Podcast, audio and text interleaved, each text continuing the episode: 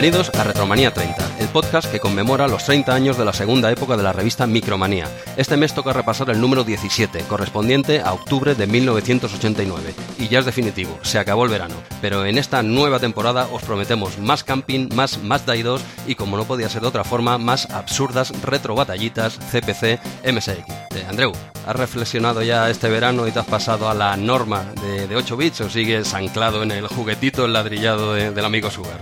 Hola Jesús, veo que insistes en tu guerra particular CPC MSX. ¿Cómo particular? Es, una, es la guerra de la, de la comunidad, Andreu. La retrocomunidad ha hablado alto y claro, pero bueno, no, no, no nos avancemos, no nos avancemos. bienvenido, bienvenido. hoy creía que no ibas a venir, ¿eh? Creía que no ibas a venir. Ah, pues sería por esta guerra particular que, que montaste aquí en Twitter, esta guerra de likes y retweets entre CPC y MSX. Ah, ah, pues no, no me acordaba. Es verdad, sí, sí, hubo, hubo un tuit, es verdad, es verdad. Coméntanos, coméntanos. Ya ni me acordaba, fíjate. Bueno, simplemente planteaste ahí un, una imagen con un CPC y muy hábilmente pusiste ahí el retweet para votar por, por CPC. Hombre, el pues like es muy fácil. El retweet estás diciendo a toda tu comunidad, a todos tus seguidores, yo soy de CPC y, seguirme, ¿no? Mientras que el like queda un poco más para ti, ¿no? Dices, nadie ha visto que, que he hecho un like. Mira, Andreu, iba a ser, iba a ser bastante elegante con esta aplastante victoria de, del MSX, que por cierto creo que dobló o incluso más a pues, casi 100 votos MSX. No, uy, ¿dónde has mirado tú? 87 a 46. Bueno, 87, ¿En algún es, casi, 87 es casi 100, no, no, he dicho casi 1000, 87 es casi 100 y, y, en algún momento doblaba, sí. Pero también es cierto que al principio Amstrad doblaba a MSX, luego se revirtió esto cuando empezaste a granjear ahí likes. Supongo que nos salió caro esto a RM30. Sí, los contratillos ahí desde Japón.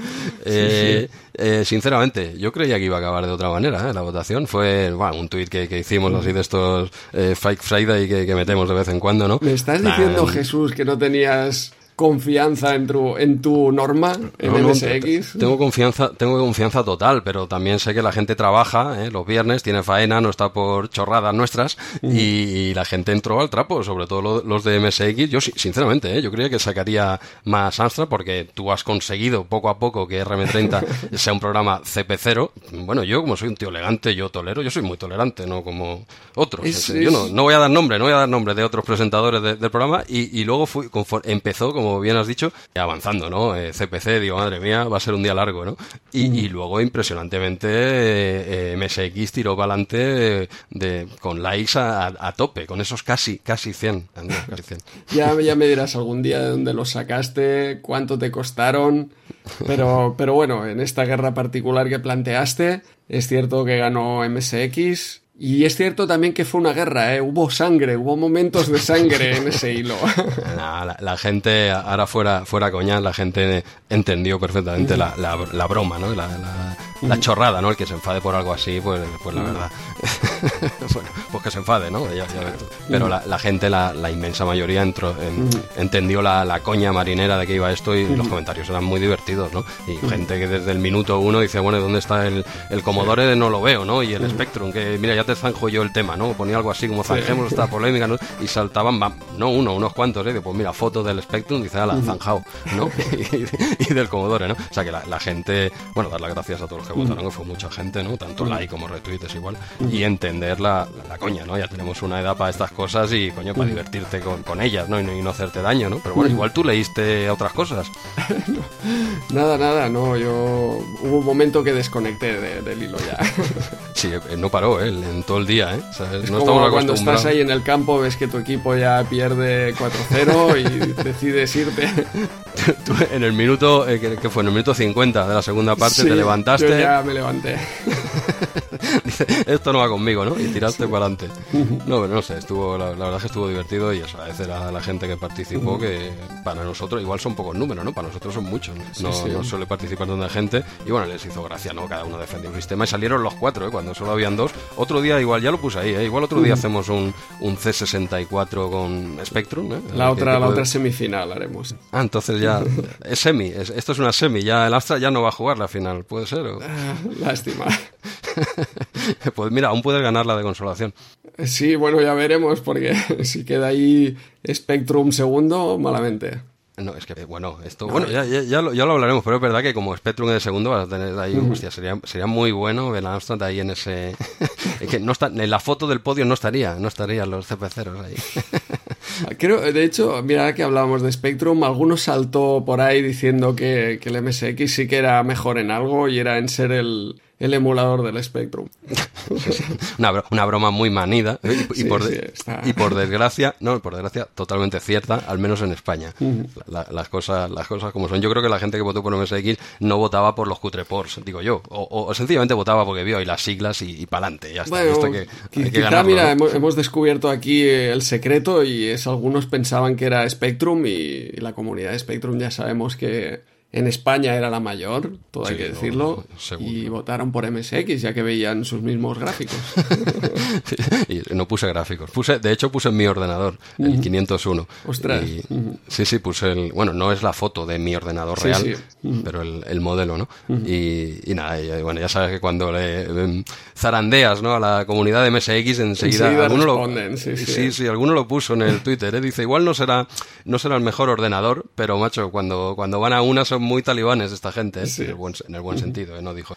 Eso, eso lo, lo, digo yo. Pero bueno, fue, fue divertido, que lo, de lo que se trataba, y no creo que nadie se enfadase, ¿no? A la altura de la película. Pero bueno, no, bueno tú no. sí, tú sí. Los, los No. WhatsApp que me enviaste, aquellos en privado, eh, fuera de tono, totalmente, Andreu, tampoco. Bueno, ya lo hablaré.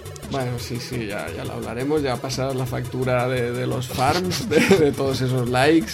Pero bueno, eh, vamos a, a, la chicha de hoy, vamos a Retromanía 30. Y si te parece, Jesús, vamos a empezar con los comentarios de iBox. Que como el mes pasado no tuvimos comentarios de iBox, ya que grabamos los dos episodios de, de verano seguidos, sí. pues nos toca hacerlos hoy. Tenemos como un rato largo, ¿no? Veo aquí sí, muchos comentarios. Sí, hay unos cuantos, he intentado resumir un poquito, ¿vale? Nadie Bien. se enfade, ¿eh? si su comentario no está leído entero, ni mucho menos. Eh, a ver, pues grabamos el segundo, o sea, el, que se emitió el último mes, eh, lo grabamos a mediados de julio. Exacto. Entonces, bueno, leímos comentarios en ese programa hasta mediados de julio.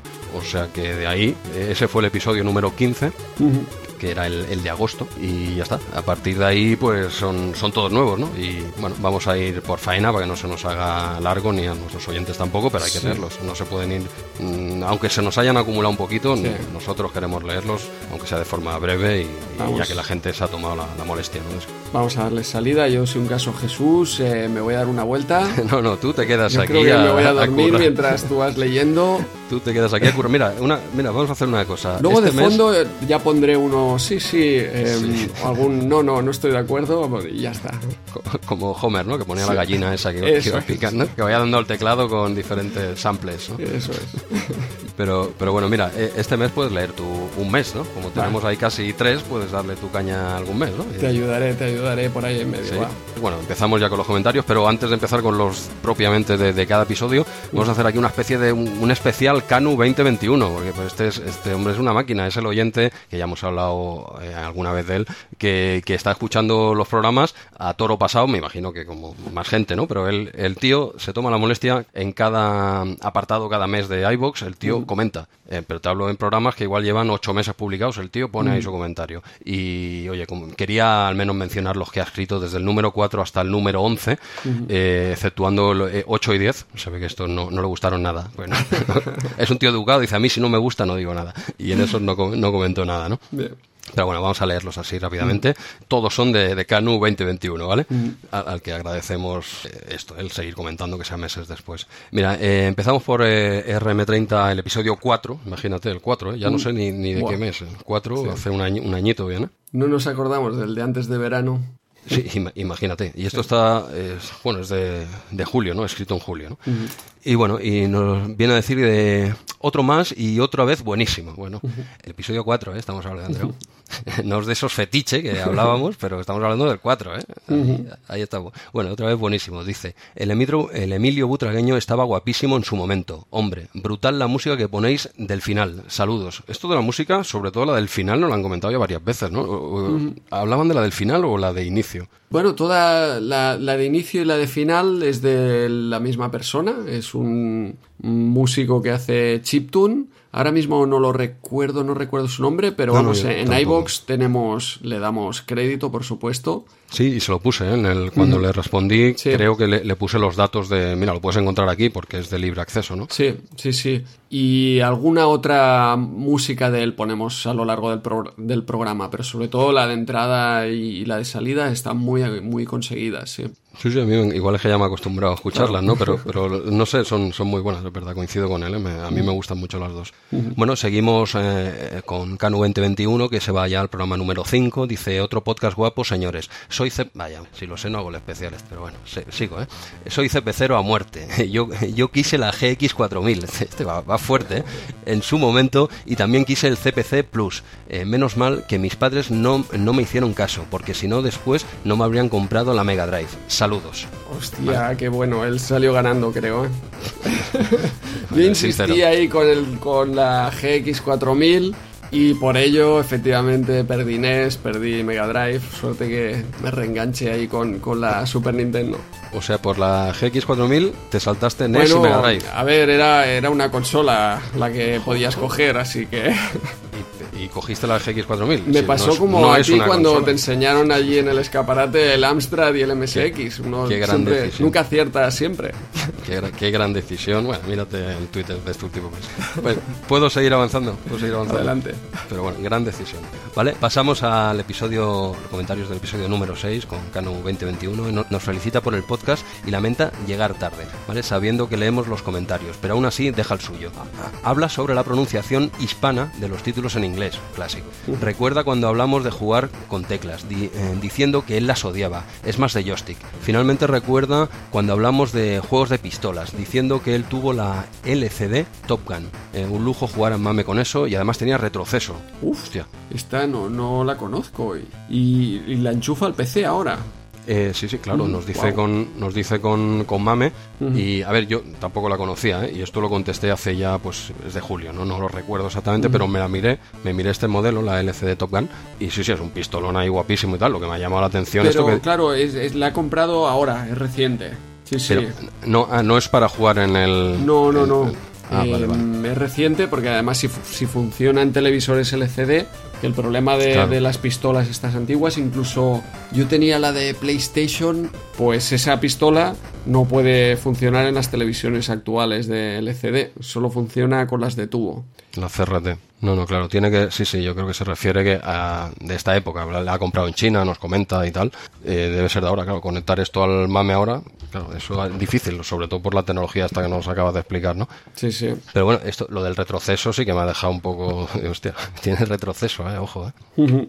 Pero bueno, seguimos, nos vamos ya al episodio número 7 y empieza con, con, un otro, muchas os, ¿vale? Es que hay muchas os, voy a hacer daño, ¿eh? Con otro, otro más, ¿vale? Eh, nos habla de las cabinets arcade de Thunderblade, Afterburner y Outrun y de una de las salas más pro de Málaga de los 80. Dice que lo tuvo en CPC y aunque no era de sus preferidos, lo jugó muchísimo, que era eh, un juego notable, al menos en CPC, ¿vale? Eh, no sé a cuál de esos tres se refiere cuando habla de tal, ¿no? Me imagino que la primera, ¿no? Cuando habla de la cabinet del Thunderblade, entiendo, porque dice que era, nos habla de estos tres y luego dice que era un gran juego, sobre todo en CPC. No me ha quedado claro a cuál de esos tres se, refiere. ¿eh? Seguro que no se refiere a Outrun, si en CPC era un gran juego. Ay, mira, bien, bien, bien analizado, bien, bien. Yo de esos tres diría que en CPC era buen juego Afterburner. Pero bueno, Thunderblade, la verdad es que tenía mucho colorido, pero recuerdo particularmente duro, ¿eh? O sea, de esos tres diría que el bueno de CPC era Afterburner quizás se refiere a ese, desde luego Run no es CPC, pero bueno, se referirá a ese, ¿no? Muy bien, luego ya en el número 8 se lo salta, este programa no le gustó, algo hicimos mal ahí, Andreu, no sé de qué hablamos, pero hicimos mal, algo no le gustó porque ya pasa directamente a comentar el número 9 y empieza diciendo que él, que él prefería los juegos de acción a las aventuras conversacionales, a las cuales intentó jugar, pero no lo conseguía, mucho esfuerzo para poca, poca recompensa. Finalmente nos habla del arcade Shadow Warriors, que siempre estaba ocupado las dos máquinas, en el salón recreativo, será este el que ha comentado el de Málaga, y que está en su top 10 de, mame. Sí, sí, yo este juego también lo recuerdo en los recreativos porque estaba al lado del cine de, mi ciudad y siempre cuando íbamos a ver una película Nos Ahí, íbamos a echar ahí un Shadow Warriors. Bueno, y además en ese hueco, yo creo que era el mismo hueco que fueron pasando míticas como Tortugas Ninja y Los Simpson. Mismo mismo de- sitio. El mismo, sí, sí, yo creo que era el mismo hueco en el salón, un pequeño salón recreativo, y, y fueron pasando todas estas, eh, estos grandes beatemaps. Pues mira, tenía buen gusto. El, el que llevaba el salón había reservado esa esquina para, para- para los clasicazos Pero, que aún sí. no lo eran, ¿no? Pero bueno, este era en el episodio número 9. En número 10 volvimos a hacerlo mal. Los pares en esa época no se no se notaban. Mira, esto fue acercándose ya al, al aniversario. Escuchaba ¿no? los de los que tenemos invitados. Sí, eh, mira, debe ser eso, claro. Solo se escucha a los que tenemos invitados, o al menos no ha comentado. En el 10 no vuelve a comentar y vuelve en el de momento, el último que ha comentado. Igual es que ya al resto tampoco le ha gustado, porque ya el último que comenta de momento, ¿vale? Y ya lo hace en septiembre, entiendo que Sí, tendrá, sí, tendrá sí. una vida real, ¿no? Aparte de RM30 y quizá. Sí, es un comentario de hace cinco días, eh, Jesús, démosle Sí. tiempo. Sí, pero bueno, entonces ha hecho un parón en verano. Ha parado un poquito y bueno, y sigue ya con el, el número 11, ¿vale? Y empieza diciendo que su Tetris favorito es el de la recreativa, que el de Game Boy lo considera de relleno. Eh, Oh. Canu, Canu, por favor, ¿sigo leyendo o, o lo vetamos ya? Va, va, sigue leyendo. eh, un oyente es un oyente, Jesús, pero... No, luego, luego lo arregla y, y mucho. Esta primera parte, flojita. Le pongo un 2, ¿eh? Esta primera parte, el, el Tetris de Game Boy de relleno. Bueno, es igual. Voy- voy- sigo, ¿eh? Eh, Luego nos aclara que él no es muy fan de ese juego. No me había quedado claro, ¿eh? Y, y finalmente nos comenta la posibilidad de jugar al Kickoff 2 online, ¿eh? Porque hablamos del original en siguientes episodios, hace poco. Y nos dice que hay una comunidad que cada año hace un torneo internacional en una ciudad de Europa. Y acaba comentando, yo sigo jugando prácticamente a diario con gente de toda Europa. ¿Esto te recuerda algo, Me recuerda, me recuerda. ¿Te recuerda algo? Nosotros hacemos lo mismo con el sensible soccer. Ahí, ahí. Sí, es que son juegos que. juegazos y online es que, claro, no sabía que existía la comunidad online también de- del kickoff. Pero claro, es que son juegos que dan, pues eso, ¿no? Mucho juego. Es que un sensible a día de hoy es una gozada. Jugarlo sobre todo, pero ya no contra la máquina, que también, ¿eh? Pero jugarlo contra otro, encima online, estas liguillas que se montan y tal, pues todo esto que tú y yo ya conocemos de sensible, y mucha otra gente, por supuesto, pues también está en kickoff. Eso lo, lo desconocía. Y bueno, hasta aquí los comentarios que ha ido dejando Canu 2021 hasta el número 11 quitando esos dos episodios que no le gustaron nada, ¿vale? Y, y el tío nos ha ido dejando, y en los anteriores también, ¿eh? Pero ya los habíamos leído. Ahora sí que pasaríamos ya a los comentarios, vamos, que si no se nos hará... se nos hará- Perdona, ¿eh? Pero- o perdonar ¿eh? a los que hayáis escrito si voy un poquito y más, más rápido, pero se, se ha acumulado faena. Pasaríamos a los comentarios de Retromanía 30, episodio 14. Este lo publicamos el, el 1 de julio, ¿vale? Y empezamos a preguntar, Stromberg, ¿te suena? Este es nuevo, ¿no? Stromberg. Stromberg lo tenemos por ahí ya fichado, sí. Sí, este, este es fijo. Este es uno de los que me echó un cable igual, ¿no? En el, en el Twitter o, o no. Igual luego me, me envió en privado y me envió a paseo, ¿eh? Veo que fuiste reclutando de todas partes. Tiré de privado hasta de la familia. Por ahí. Hice un grupo solo en, la- en el WhatsApp, ¿eh? De familiares. De, oye, vota que es que... Me decían que es una mesa X. Con esto me lo dijo una vez mi parienta. ¿Cuántos perfiles tienes ya en tu móvil de, de Twitter? no, en serio. eh. Hablando de, de- no, un ordenador, no sé qué, ese, digo, no, es que no conozco la mesa X. Mesa X. Sí, esto, esto es verídico, ¿eh? no me lo invento. ¿eh? No, la, es que yo es que la mesa X no lo conozco. Digo, no, es verdad, es cierto. Hablemos de otra cosa. la mesa X, tú. Pero bueno, eh, le damos caña ya. El episodio 14 con Stromberg. Venga. Nos habla del hype que tuvo con After the War. Luego el juego no era para tanto. Dice que se ha visto el long play de J. Gonza, que tiene muy buena pinta, pero se ve complicado. Y que hasta el máquina de J. Gonza pierde dos vidas en los primeros minutos. ¿eh? Acaba con un saludos y seguid así. Es que vaya, vaya referencias que te coges, Stromberg. Si te comparas con J. Gonza te harás daño. Entonces, no vale. Tú coges partidas que Andreu creo que tiene algunas colgadas también y te- en YouTube y ya, ya verás cómo te animas. Y te, te vienes arriba. ¿Sigo? ¿Quieres añadir algo? ¿No? Nada, nada, ¿no? Está- está- estás como de bajón, ¿eh? Por lo de Twitter todavía. Super, no pasa nada, que es un juego, Andreu, que era una coña, hombre. Está, Nada, te nada. veo como jodido, tío. Ha sido un mes muy MSX, pero algo, algo habrá de, de Amstrad CPC por aquí ya. Sí, luego también con el MSX VR, que está el pre-order Sí. abierto. Y estamos, sí. estamos dando la vuelta al podcast, ¿eh? Cosa que tú no creías posible. Ah, ya, ya hablaremos en, de los comentarios de Twitter sobre ¿Qué, es, ¿Qué ordenador es tu preferido para jugar? ¿Y a qué has estado jugando este mes? cada, cada, uno a sus cosas. Ya veremos. No, no, ¿Puedo seguir? O... Sí, sí, adelante. Sí, venga. Buen, rollo, buen rollito, ¿no? Siempre, ¿no? Sí. Eh, pasamos ya a la rata miserable, me encanta este, es un, es un gran roedor. Dice, todo el mes intentando ponernos pegas y vosotros cada vez lo hacéis mejor. Lo cada, vez lo hacemos, eso es cierto. De momento no hemos fallado la cita. Este también es perfil tuyo, ¿no? Bueno, eh, se, hace, se van haciendo amigos, se van haciendo amigos, Andreu. Pero bueno, y nada, y dice que eh, así que este comentario se lo voy a dedicar a ese colaborador que tenéis ahí, seguramente escondido en alguna oscura maz, en mazmorra perdida, alejado de cualquiera de los mortales. Ese animal, esa bestia, ese ser capaz de re reventar hasta el último, hasta el juego más difícil. Pues nada, el tío se acaba Storlom y se queda tan tranquilo. ¿De quién hablará? ¿De quién hablará? No sé. Pues, si juega así solo puede ser J. Gonza, vamos. Sí, no, además del ¿Conoces a alguien más que se haya pasado Stormlord? Eh, no, yo creo que no se puede. Yo creo que hay montaje en el vídeo que, que, ha publicado, porque es, es, una locura ese juego. Eh. Es, mm. Acabarse eso, es que hasta, hasta él creía que tenía un bug, que no se podía. Bueno, un follón. Ese juego es, es muy pro. Eh. Es de los que, sinceramente, a mí enseguida me los quitaba de encima porque es que me, me superaban. ¿eh? Y a día de hoy tengo menos paciencia, imagínate. Sí, sí, yo creo que hasta Rafael Checo está levantando las manos, aplaudiendo. Eh, ¿Seguimos dándole caña? Venga. Con un tal Brácula. Este, escribe bien, este tío. Yo creo, te, no me suena, pero escribe bien. Yo creo que tendría que hacer algún podcast o algo que se le da bien el colega. Pero bueno. Bueno, decir que hemos conocido a Brácula en persona, ¿no, Jesús? Este verano. Cierto, cierto, o sea, es verdad, es verdad, se, se, se, me pasaba, se me pasaba. Hemos conocido a, a Brácula y a su mujer, ¿eh? que Eso estaban es. de, de, vacaciones por, por Barcelona, uh -huh. y el tío tuvo el detalle de, de pasar a, a, vernos, pero uh -huh. además por separado. Por separado ¿Sí? porque sí, sí. no pudimos. Nos hubiese gustado quedar todos juntos, uh -huh. pero no, no podíamos, ¿no? Por una serie de circunstancias. A veces, ya te digo, la vida real se mete en medio de RM30. Esto no tenemos que permitirlo, Andreu. Esto hay que pararlo de alguna manera. Pero sí, sí, el tío estuvo en Barcelona, quedó un día contigo, yo no podía ese día y tú no podías al siguiente, o sea que quedó un día contigo y al día siguiente quedó conmigo para hacer un cafetito, una cerveza, no sé qué tomaríais vosotros. Sí, sí. Y eh, prefirió una conversación retro que, que visitar la ciudad. que también, también lo hizo, ¿eh? Sí, sí, tuvo tiempo de todo, supongo. Y nada, encantados de, de haberle conocido, tanto a él como a su mujer, como comentas pasamos un buen rato por separado, pero... Sí, sí, mira, no pudo, no nos pudimos juntar todos, pero mm, bueno, yo no podía, ya os dije, digo, oye, quedar vosotros me sabe fatal, yo no, no puedo ir. Y no, no, y el tío, bueno, pues mañana contigo. digo, joder, hombre, tú no estás de vacaciones, ¿no? Disfruta. Oye, yo encantado, ¿eh? y, y, nada, el tío eh, me enseñó el móvil así, la carpeta, digo, tendrás una carpeta de emulación, ¿no? Y por supuesto, ahí la tenía puesta. Todo, todo emulador, ¿eh? el OpenMSX, el FMSX, wow. el, el Blue MSX, que vaya.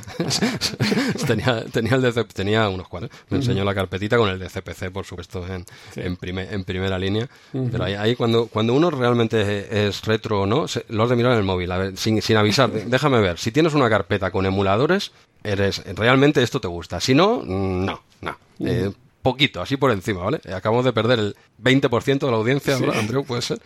No, pero vamos, yo creo que esto es una es un hecho, ¿no? Todo retro, toda persona que se diga retro intenta instalar emuladores en todas no, partes, aunque no juegue ninguna. Exacto, pero... ahí, no, no, si luego no se usan, es igual, claro. pero tienes que conseguir que funcione y que funcione perfectamente. Sí. Yo en todos los móviles que he tenido, han tenido, no solo de MSX, ¿eh? Uh -huh. todos los emuladores que he podido colar los he colado. El tío, por supuesto, los tenía ahí, o sea, ahí me demostró que el tío, que, que, uh -huh. que, que va en serio, que va en serio con esto, ¿no? Uh -huh. Pues nada, oye, voy a leerlo ya, que se nos va a ir el programa sí, a las tantas, tío. Vale, no, eh, nos dice que le hemos llegado a la patata con eh, Silworld, una conversión genial a 8 bits en el que usando helicóptero y jeep a la vez, redefiniendo las mismas teclas para ambos, es fácil acabárselo. Buen truquito, ¿eh? Mm. Coincide con nosotros respecto que After the War salió tarde. El mercado ya estaba saturado de juegos tipo Yo contra el barrio, aunque él lo disfrutó mucho. Comenta que Dynasty Wars no le gustó mucho, que pensaba que era la conversión del arcade Warriors of Fate. ¿eh? Un, un, error que ya nos han comentado varios. Mm -hmm. eh, se despide y nos anima a seguir así, ¿no? Jorge, que, que, gracias por tu comentario, por la visita y por todo. Dice, oye, y creo que creo que nos veremos, no, pero nos escucharemos pronto, quizá, ¿eh? Igual igual echamos horas, horas extras, ¿eh, Andreu? Sí, sí, hay algo preparado por ahí. Ya en esa reunión algo se coció Y no sé, Jesús, yo tengo un mensaje aquí, me ha llegado un WhatsApp ahora mismo de él. ¿Qué me dices? sí, sí. ¿Qué me dices? Para ver si te has visto lo que tenías que ver No, en, no lo en la sé, tele. no he podido escucharlo porque estoy aquí contigo, pero, pero bueno, quizá esté preparando algo también. Pues nada, eh, lo dejamos ahí. Se, se hablaron de, se hablaron de cositas, ¿vale? Sí. Seguimos, seguimos avanzando. que, que- que hoy se nos va, hoy se nos va. Sí. Mira, eh, Jordi, Jordi Sureda, otro, otro, eh, ¿cómo se llama? Un tapado, ¿no? Tapado. de- ¿Quién será este hombre, no? Sí, sí. Y dice, empieza con un ¿qué pasa paquetes? Se disculpa por no escribir antes, ya ves tú que no para este hombre. sí. Eh, ya que en los tres últimos meses ha, ha estado muy ocupado. ¿eh? ¿Qué, qué habrá Y- estado y haciendo? ya eh? sabemos con Y qué. ya, ya sabemos con qué, ¿eh? Que debido Ese a eso... paquetes, eh, yo creo que indica algo. Pero bueno, Muy, muy bueno, muy bueno.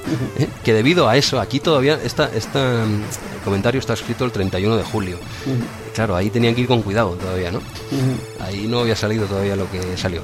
Y luego, eh, que debido a eso tampoco nos ha podido escuchar, pero que, que ahora se pondrá con los tres últimos episodios seguidos, comentando que es masoquismo, algo así viene a decir, ¿no? ¿Masoquismo? Pues sí, sí, la Sí, respu- sí. Respuesta, respuesta corta, sí. Así de claro.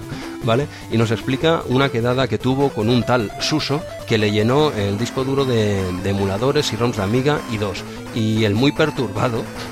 Ah, no, el muy perturbado, perdona. Es que no sé de quién se, se trata este, este Suso.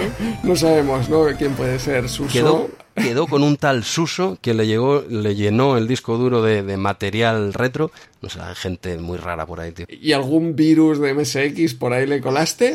No, ya le preguntaré, ya le preguntaré, porque no sé, que vaya con cuidado, que hay gente, no todo el mundo, bueno, eh, de- que vaya con cuidado con quien queda en persona y hacerse una Coca-Cola. Su- Supongo, ¿no? Que tomaría una Coca-Cola, yo qué sé, yo qué sé, tío, yo no, estaba allí. ¿Cómo, cómo lo vas a saber? Claro. ¿Cómo lo, cómo- cómo lo voy a saber, no? y añade, no veas cómo se puso mi mujer cuando me pilló con más material retro. Eh, lo siento. Bueno, la persona que haya quedado contigo se disculpa ante tu mujer, ¿vale? Pues no tiene culpa ninguna, ¿no? Y que le, que, que le agradece a ese colega el favor. Eh, de nada, hombre. Después felicita al maestro J. Gonza, textual, ¿eh? Por, quitarle, por quitarse esa espinita que llevaba clavada desde hace un tiempo con Storlom. Eh, finalmente, finalmente nos pone lo- en los dientes largos diciendo que lleva unos meses trabajando con Santi en un nuevo proyecto del que, el de, mo- de que de momento no puede decir más. Acaba felicitándonos y despidiéndose. Eso ya no es tan sorpresa.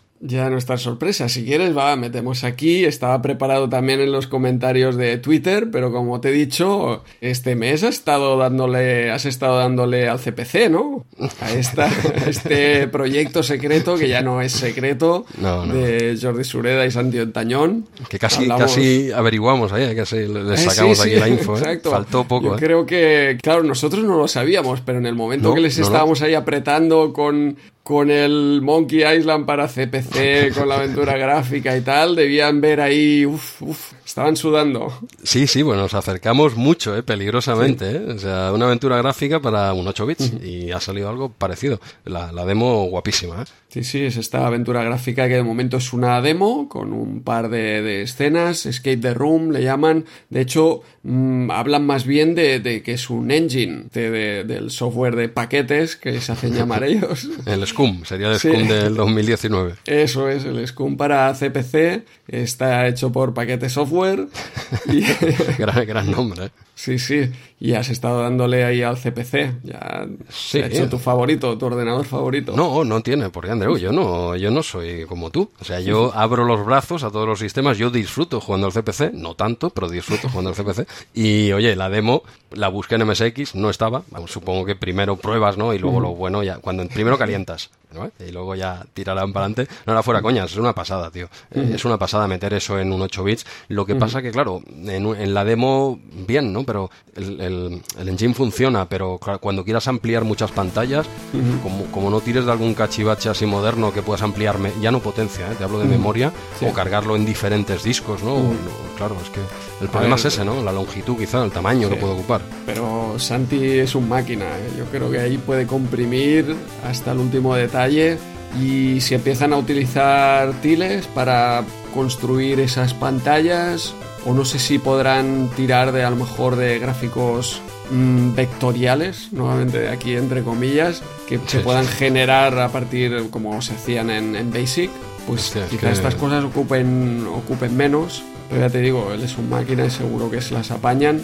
Y si no, oye, que, que tiren aquí de cualquier sistema, como comentas, para, para hacernos caber ahí su, su aventura gráfica.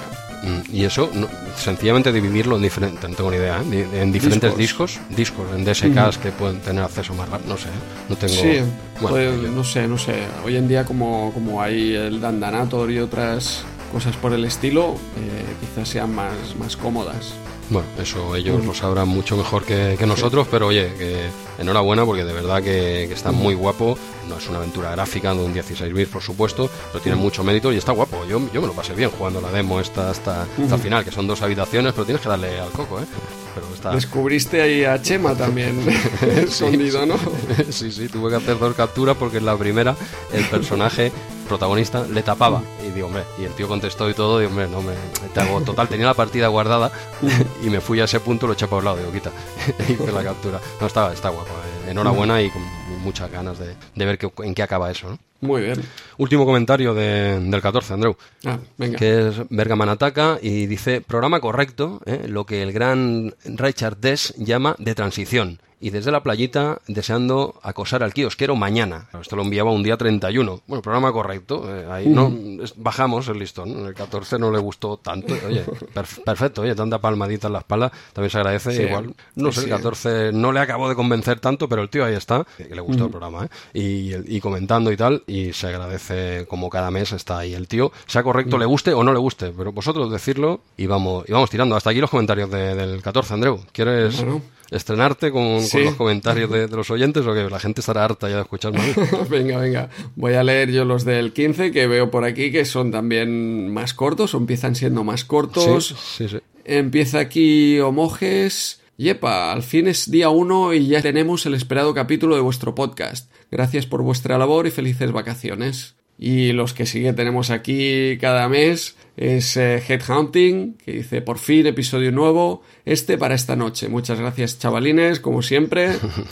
Sí, debe trabajar de, noche, siempre nos comenta así que es por la noche y tal. Vuelve también aquí Duro Week, como siempre, y dice, como siempre, puntuales como el ave, a escucharse ha dicho, enhorabuena y feliz agosto a los dos. Primer comentario que nos deja. Segundo comentario, ya eh, enseguida nos dice: Jesús, no estás solo. jajaja. Me han dejado un Toshiba MSX y voy a darle caña a este sistema. A ver qué tal va. Perdona, perdona, que aplauda y me levante.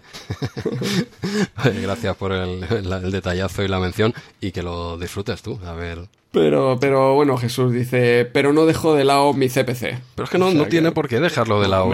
claro, pero qué, manía. Lo que pasa es que lo, lo, va a poner a un lateral. Lo va a poner a un lateral. Ahora el Toshiba y ya está. va a ser el que va a ocupar el centro de, la mesa retro. Pero no lo tires el CPC. No lo tires porque además tiene un grosor perfecto para esas mesas que bailan con los años tiene y además es duro. La verdad es que tenéis un plástico muy guapo y yo no, yo no tiraría. A mí me va de puta madre. haciendo, haciendo amigos. Haciendo amigos, venga. Seguimos con, los comentarios. Tenemos a Zimov. Se presenta como el nuevo y dice que no entiende cómo no nos había escuchado, cómo nos había descubierto aún. Se ha escuchado el episodio 14 y en nada se pone con el 15. Dice que le ha gustado mucho y que se nota que somos colegas desde hace tiempo y que le interesa mucho saber todo sobre el camping. y se despide también felicitándonos por el podcast. Bueno, camping. ¿Meteremos más camping? ¿No meteremos más camping? De momento, en la intro lo hemos colado. ¿Ah, de, momento, de momento hemos, hemos dicho que teníamos, teníamos que meter más camping y más, mm. más de dos, por supuesto, y más retro batallita. Esto lo de la retro batallita es fácil. Esto mm. ya no sale de dentro, pero hay que, hay, la gente, verdad, ¿eh? con, la coña marinera, pero la gente no, le va la marcha, ¿eh? los cabrones. ¿eh? Nos piden ahí camping, bueno, habrá que no sé, un día nos cuentan alguna. Sí, hoy, hoy mismo, ¿no? Hay algún comentario por ahí en iVoox de Gaby, aprovecharemos, sí, sí. Cierto, cierto. Tenemos a Joan SD, también un seguidor, por cierto, de Star Trek Replay. Nos deja comentarios en los dos eh, podcasts. Cierto. Empieza diciendo que el Trivial Pursuit de MSX también tenía la animación del personaje disparando dardos en vez de dados. Jesús, eso no lo recordabas tú, pero él nos lo ha aclarado. Sí, sí, merci, merci. Ya que no me lo aclaraste tú en directo, pues ahí está Joan. De hecho, de hecho, em, en Amiga también, ¿no? Creo que algún otro eh, oyente nos comentó que, en Amiga también lanza dardos. Sí, sí, sí. Ahí, ahí patinamos, creo que yo, personalmente. Gracias por el apunte. Pues Joan S. dice que con nueve años jugaba al strip poker. Toma ya. Porque le picaba la curiosidad, no otra cosa, Jesús. es que es gallego, es gallego y juega en otra liga esta gente. Luego dice que Vigilante es lamentable, que no hay un megajuego bueno. Cierto, hay una racha aquí que yo creo que cortaremos este mes, esa racha de los megajuegos malos. Total, y de, vamos, de, de raíz, ¿eh? Ahí está, sí, sí juegazo este mes que tenemos. Dice que no le gustan las aventuras conversacionales y nos habla de la aventura original. Finalmente nos recomienda la entrevista que le hizo Fase Bonus a Andrés Samudio y acaba con un contundente cuantas más referencias al camping mejor. ¿Ves? ¿Ves? la gente quiere escuchar del camping y sobre todo a, ti, hablar a ti de anécdotas del camping, que las explicas mejor que yo. O sea que cuando quieras, prepárate algo. ahora, ahora, cuando llegue el comentario de Gaby, que, justamente estuve, estuve con él este verano, me sí, lo estás avanzando. Hay ganas, hay ganas de seguir. no, sé si no, podemos. Y yo quiero dejarlo para cuando llegue Gaby, pero los oyentes me apretan aquí. Venga, vamos, vamos a aguantar, sigue, sigue. Fran Pulido, como siempre, nos deja su comentario. Empieza presentándose como Bruce Wayne Batman, aunque dice que en realidad es el doctor célebre ese de los hechizos y las velas que ayudó a la zumbada aquella y que tiene un imperio. Debido a las alusiones a su persona en episodios anteriores de RM30, nos contesta aquí en cinco puntos. Primero, trabaja mucho y duerme poco, eso lo teníamos comprobado. Sí, cierto. Por eso está forrado y quiere comprar el podcast para alargarlo dos horas más. Ostras. No sé, eso ya le contestamos en, en iVoox, va, a ser jodido, pero bueno, todo, todo tiene un precio. Exacto, que haga una oferta. Ahí, ahí, ahí. Sostiene que Renega de 3 no estaba tan mal, nada más. 3. Que le guste Super Trucks no quiere decir que le guste la bazofia esa de Larg. Bueno, vemos que, que solo es de algunos tipos de juegos. Exacto. Con el punto 4 nos pide que le digamos cuál es nuestro camping. no, hay, manera de dejarlo, Jesús. Oye, van, a saco, tío. No, no, habrá, ah, no, no, lo hemos prometido y la gente lo pide. O sea, yo, la, para este mes ya nos pilla el toro. El mes que viene, la mitad camping y la otra mitad la micromanía. Eso es.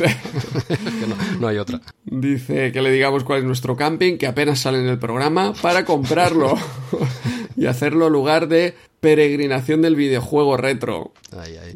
Punto 5. Dice que aparte de simpáticos, simpáticos era el, equivalente a otras cosas. De culto, aparte de ser de culto, ¿no? Sí, y de tener estilo propio somos muy modestos. Y que dentro de 50 años los episodios 1 y 2 de RM30 serán de estudio en las universidades. Particularmente en, en, dos universidades, como mucho. Bueno, le, va la marcha a Bruce, ¿eh? sí, sí, es muy de la coña, pero no, no acaba aquí. No, no, sigue. Hizo cinco puntos y un segundo comentario. Segundo comentario, en este segundo mensaje nos dice, ahora en serio, otra vez muy entretenido el podcast del mes, dice que Vigilante lo tuvo en su época y que no le, no le guarda buen recuerdo. Tampoco le gustan de Running Man ni Red Hit y comenta que en vacaciones probará el tiburón. Acaba también deseándonos unas buenas vacaciones y dice que ya espera el programa de septiembre. Se despide finalmente con un abrazo. Fran, que siempre nos escucha directamente cuando sale el episodio. Sí, no, pero calentito, ¿eh? Está ahí de noche, ¿no? Ya nos comentó un poco, ¿no? En los comentarios y, tal. Y sí, sí, debe estar despiertos ahora y lo suele bajar el tío a primera hora. Eh, Fran, eh, gracias como siempre por, por, tus comentarios y por tu sentido del humor. Ahí está. Nirvaner 81, también un clásico. Nos habla del vigilante de TurboGrafx, que es chulísimo. Lo tiene original. 100% de acuerdo con Andreu. ¡Wow! esta, esta es una máquina. Nos vamos a alargar mucho, Jesús, pero es que esta es una máquina que de las particulares que me gustaría tener en, físico. Es que TurboGraf, una pena ¿eh? no haber disfrutado de eso realmente mm. en la época, ¿no? Ahora lo ves y alucinas, ¿no? Pero esto en la época, esto era una mm. pasada, tío. Sí, sí, particularmente cuando salió en Japón, que convivió con, con la NES y, vamos, era una, una pasada de máquina. Bueno, volvemos a lo nuestro. sí, sí, no, no, pero es que es verdad, es que es, un máquina. Eso, eso en la época no nota algo, ¿eh? Dice, y con lo del Trivial de Amstrad también, genial versión para la época. Por fin se usaba para algo mínimamente cultural el Amstrad, aparte de animal vegetal o mineral. Otro grande. Gran programa, como siempre. Aquí entiendo que hablará de RM30 y no de animal vegetal o mineral. Hombre, no suena muy modesto, pero sí, eh, yo creo, que, habla de... Si hubiera hablado de otro juego delante, quizá tendría duda. Tendría duda, pero queda claro, ¿no? Aunque sea por descarte RM30, igual está un poquito por encima, o no, bueno, son diferentes. Habrá gente que prefiera el mm. animal vegetal o, mineral, ¿eh? Seguimos con Dracosif, vamos a intentar tirar un poco. Empieza con un uy estos locutores nintenderos. Os lo habéis jugado. Y aclara que, que es broma, añadiendo que la Super Nintendo es una máquina formidable. Comenta que en la época de la Saturn y PSX todavía se seguían vendiendo Super Nintendo, algo que ya no pasaba con Mega Drive. Le ha parecido muy interesante el podcast y dice que el repaso a la revista es de 10. Wow. Y que toma nota de muchos títulos que se saltó y acaba con un lapidario, la Mega es mejor que la Super. Para gustos, colores, oye. Eh, se, agradece el comentario, aunque tenga estos errores, ¿no? De, en su argumentación, pero oye, detallazo. Sí, pero bueno, acierta algunos, ¿no? La el repaso a la revista es de 10, pero este último... eso, sí lo acierta, ¿no? Eso sí lo acierta. no, no. A ver, Mega Drive, Super Nintendo, pero como comenta, eh, la Mega Drive acabó perdiendo fuelle. Eh, Super Nintendo entró más tarde y es cierto que al final, pues Mega Drive acabó perdiendo fuelle a pesar de que tenía sus grandes juegos, ¿eh? Yo, vamos, Streets of Rage, ese me hubiera gustado pillarlo. De hecho, lo jugaba en casa de, amigos porque mm, particularmente me gustaba más que, que Final Fight, por ejemplo. No, es un, es un juego igual que Final Fight, ¿no? Pero no, no, la, mm. mega llave, ya ves tú. Es que, hostia, qué buena, qué buen pique hubo en la época, ¿no? Con ese tuvimos la suerte de esos dos maquinones, mira, a nosotros mm. nos cayó la Super Nintendo, pues, pues ya está. Pues qué vamos a hacer de, de Nintendo. Es lo único que coincidimos tú y yo. Sí. y en la Game Boy, y en la Game Boy. Venga, Jesús, voy a aprovechar aquí que está Mega Drive y, Super Nintendo. ¿Recordáis de la temporada pasada antes del verano? Mm, empezó, bueno, de hecho, empezó mucho antes. Ha hecho ahora un parón en el verano. Este podcast de Renner, donde pone música de Mega Drive que estamos deseando que vuelva. Y de hecho, ahora en septiembre, pues su compañero Sikus de Game Museum se ha animado a hacer un podcast de música de Super Nintendo. Ahí, ahí tienes, el pique sigue, ¿eh? Ahí está, siguen el pique entre ellos, uno con el podcast de música de Mega Drive, Renner, y Sikus que ha empezado este podcast de música de Super Nintendo. Desde aquí eh, lo recomiendo. Lo podéis buscar como el cerebro de la bestia, el sonido de la bestia en, en iVox. Bueno, buen, buen apunte, ya conocíamos y oye, eh, un placer estos dos cracks, mira, ya, ya no está solo en, lo que a música se refiere, ¿eh? y que siga, que siga el pica y mega Super Nintendo. Muy bien. Seguimos con Brácula, conocido, conocido el programa, como hemos dicho, conocido ya personal. Empieza felicitándonos por el programa, como siempre. Comenta que TurboGraf fue marginada por aquí, siendo una consola sensacional. ¿eh? Nos hemos adelantado aquí a su comentario. Dice que compró el vigilante para CPC y que es una chusta infumable. Mira, tal cual. Sí, sí, se queda con, con Fumaster. Con Fumaster sí que tenía una buena conversión a CPC. Sobre Perseguido dice película maravillosa y el juego otra chusta. Venga. Ciertamente lo que comentamos ya nosotros también en el programa. Sobre Red Hit comenta película simplemente maravillosa y un juego genial. Acaba hablando sobre Forgotten Worlds y dice que no le gustó nada. Lo cargué y al cajón. El movimiento rotatorio es infernal. Lo siento, no puedo con eso. Y se despide otra vez felicitándonos nuevamente por el programa. Gracias, Jorge. Como siempre, hay tu amplio análisis. Perdona si te lo hemos resumido un poquito, ¿vale? Que teníamos, tenemos, se nos ha acumulado mucha faena, pero oye, se, agradece. Hemos intentado comentar todo lo que él nos analiza, como cada mes. Me dijo cuando estuvo por aquí, estábamos tomando algo, me dice, hostia, mira, estaba ayer, no sé si ayer o antes de ayer, mirando una película, no recuerdo qué película moderna que intentó ponerse, dice a la media hora, digo, fuera, me voy a poner Red Hit. claro, no, le gusta, ya, ya no lo comentaba. Le, le, gusta bastante el cine también, además de la época. No sé si me dijo en persona también, o hablando, en algún comentario, ¿no? Que cada semana cae una peli retro, o sea, retro, ochentera, noventera en su casa.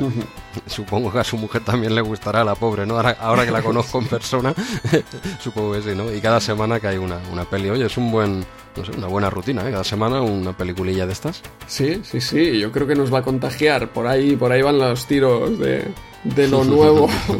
lo que se está cociendo. lo que se está cociendo. A fuego lento. Vale, vale. Bueno, eh, seguimos con César Fernández Rodríguez. Empieza diciendo muy bien, como siempre, aunque ese desliz con Super Nintendo imperdonable. Tenemos aquí los cegueros que no nos permiten. eh, Aquí están a la que saltan, ¿eh? Fíjate que podemos hablar de MSX y de CPC, pero la guerra, la guerra dura fue la de Super Nintendo, Mega Drive. Sí, no, no, no te voy a decir que no, pero claro, en el programa eh, cada uno, mm, tanto CPC como Claro. MSX, ya tienen quien le defienda. Aquí la Mega, pobre, eh, claro, si es Sí, sí. contigo y conmigo, eh, que nos gusta, pero, pero es que somos de, de Super Nintendo, y las cosas Claro. como son. Pero, pero bueno, juegacos en la, en la Mega Drive, pero falta, claro, tendríamos que ser uno de cada lado, no sé. Ay, bueno, que salten los oyentes aquí para, para No. decir la suya sobre Mega Drive. No, no, ya lo ves que saltan ya. Sí, sí, tengo ganas ¿eh? de llegar a la época ahí en Micromanía, aunque dejaron el tema más consolas para la revista hermana Hobby Consolas. Sí, cierto. A ver si, si caen ya juegos de, de Super Nintendo, de Mega Drive. Aún queda un poquito. Sí, no, pero irán, irán saliendo poco, pero irá saliendo. César Fernández que nos dice que recuerda al Red Hit como infernal. Claro, está solo, solo adaptado al nivel J. Gonza, por supuesto. Otro, otro rollo. Nos pide que sigamos así, que todavía estamos a tiempo de ponernos las pilas con Mega Drive y volver al buen camino. Bueno, nos lo apuntamos. Yo tengo que decir que este mes hay Mega Drive. O sea que de los juegos que comentaremos, hay Mega Drive y he probado Mega Drive. Ah, Así igual que me- vale, no sé si es el que yo estoy pensando, puede ser. Pues vamos va- a ver, vamos a ver. Bueno, ya, Luego, ya, cuando luego, lleguemos. luego lo hablamos. Añade los chicos de la Asociación de Usuarios de Informática Clásica, organizadores de Retro Madrid, estaban pi- pidiendo el grandísimo Atrog en MSX, la cinta física. No jodas. Seguro que lo tenéis por ahí, que ya sabemos que la crítica al juego era postureo. Sí, Jejeje. sí, sí. Y finaliza con un apunte. Samuel L. Jackson no era Poli en la jungla 3, pero hacen que trabajen juntos. Imagino que para adaptar el guion. Y el malo malísimo es el grandérrimo Jeremy Irons. Sí, sí, aquí comentamos que, que el guion de la jungla 3 había salido de un guion para Arma Letal. Y efectivamente Samuel L. Jackson es un, un tendero por ahí que, se, que sale para ayudar a, a John McClane y acaban colaborando juntos. Cierto. Seguimos con Stromberg. Bueno, muchas gracias a César y a todos, pero voy avanzando un poco rápido. Dale, dale. Sí, sí, Stromberg nos dice, hola amigos, programa muy divertido, me he reído mucho, tenéis que hablar más de política, el tema de los puzzles de los políticos. Sí, sí, es cierto. Pero no me acordaba, no me acordaba. Sí, sí, uff, bueno, dejemos los off topics de, de política. Sobre todo de política. Estamos en un momento que daría para mucho, para mucho juego. Uf. De los, volvemos a los juegos buenos Sí, a los que nos gustan. Ahí, ahí, dale, dale, porque. Dale, dale. De los juegos que, como- que comentáis, solo recuerdo el Populus, que era muy original, pero no le cogí el tranquillo. Por último, y por una vez tengo que discrepar con vosotros, y es que a mí la segunda temporada de Stranger Things me gustó más que la tercera, gran serie para los friki ochenteros como nosotros. Un saludo. Mucha gente me ha encontrado así, ¿eh? Yo prefiero la tercera, la segunda no, no o me costó entrar, vi como que tardaron en entrar en la, en la trama, pero me estoy encontrando con mucha gente que me dice lo mismo, que prefiere la segunda temporada a la tercera. No, no voy a alargar la jugada, yo solo diré que yo me quedo con la primera y Sí. ahí podrían haber puesto el cartelito de se vende y, y tan contentos. Mm, La segunda, mm, bueno, igual, me quedo con la primera, dejémoslo ahí, ¿vale? Vale. Vamos a ser políticamente correctos. Poli- no, no, es por tiempo, es por tiempo. Vale. Sin más, sigue, sigue. Venga, López Cartes nos dice simplemente genial como siempre, disfrutad del verano. Esperemos que todos vosotros también habráis, hayáis disfrutado de este verano. Harlaxe vuelve y nos dice, empieza, o de hecho empieza felici- felicitándonos por el programa. Nos informa que en 2011 se publicó Arquímedes 21 para Amstrad, de forma no oficial, claro. Ah, sí, sí, es verdad. Creado por el desarrolla- desarrollador homebrew José Luis Veiga, alias Carnevi, y nos deja el enlace para su descarga. Acaba diciendo, bueno amigos, que disfrutéis de las merecidas vacaciones y que vengáis con fuerzas renovadas para continuar con este genial, podcast. decía, decía que, que verdad no, no, sabía el dato, ¿eh? lo del 2011 y tal, decía que verdad ahora cuando lo estabas leyendo, digo, vale, vale, no, no me acordaba de lo que decía Harlax, ¿no? No, no, no sabía, gracias por la información y bueno, el que le interese ya, ya lo acabas de comentar, ¿no? Él deja el enlace para, que para poder hacer la descarga y, y tal en los comentarios de iVoox, decirlo por aquí no tendría mucho sentido.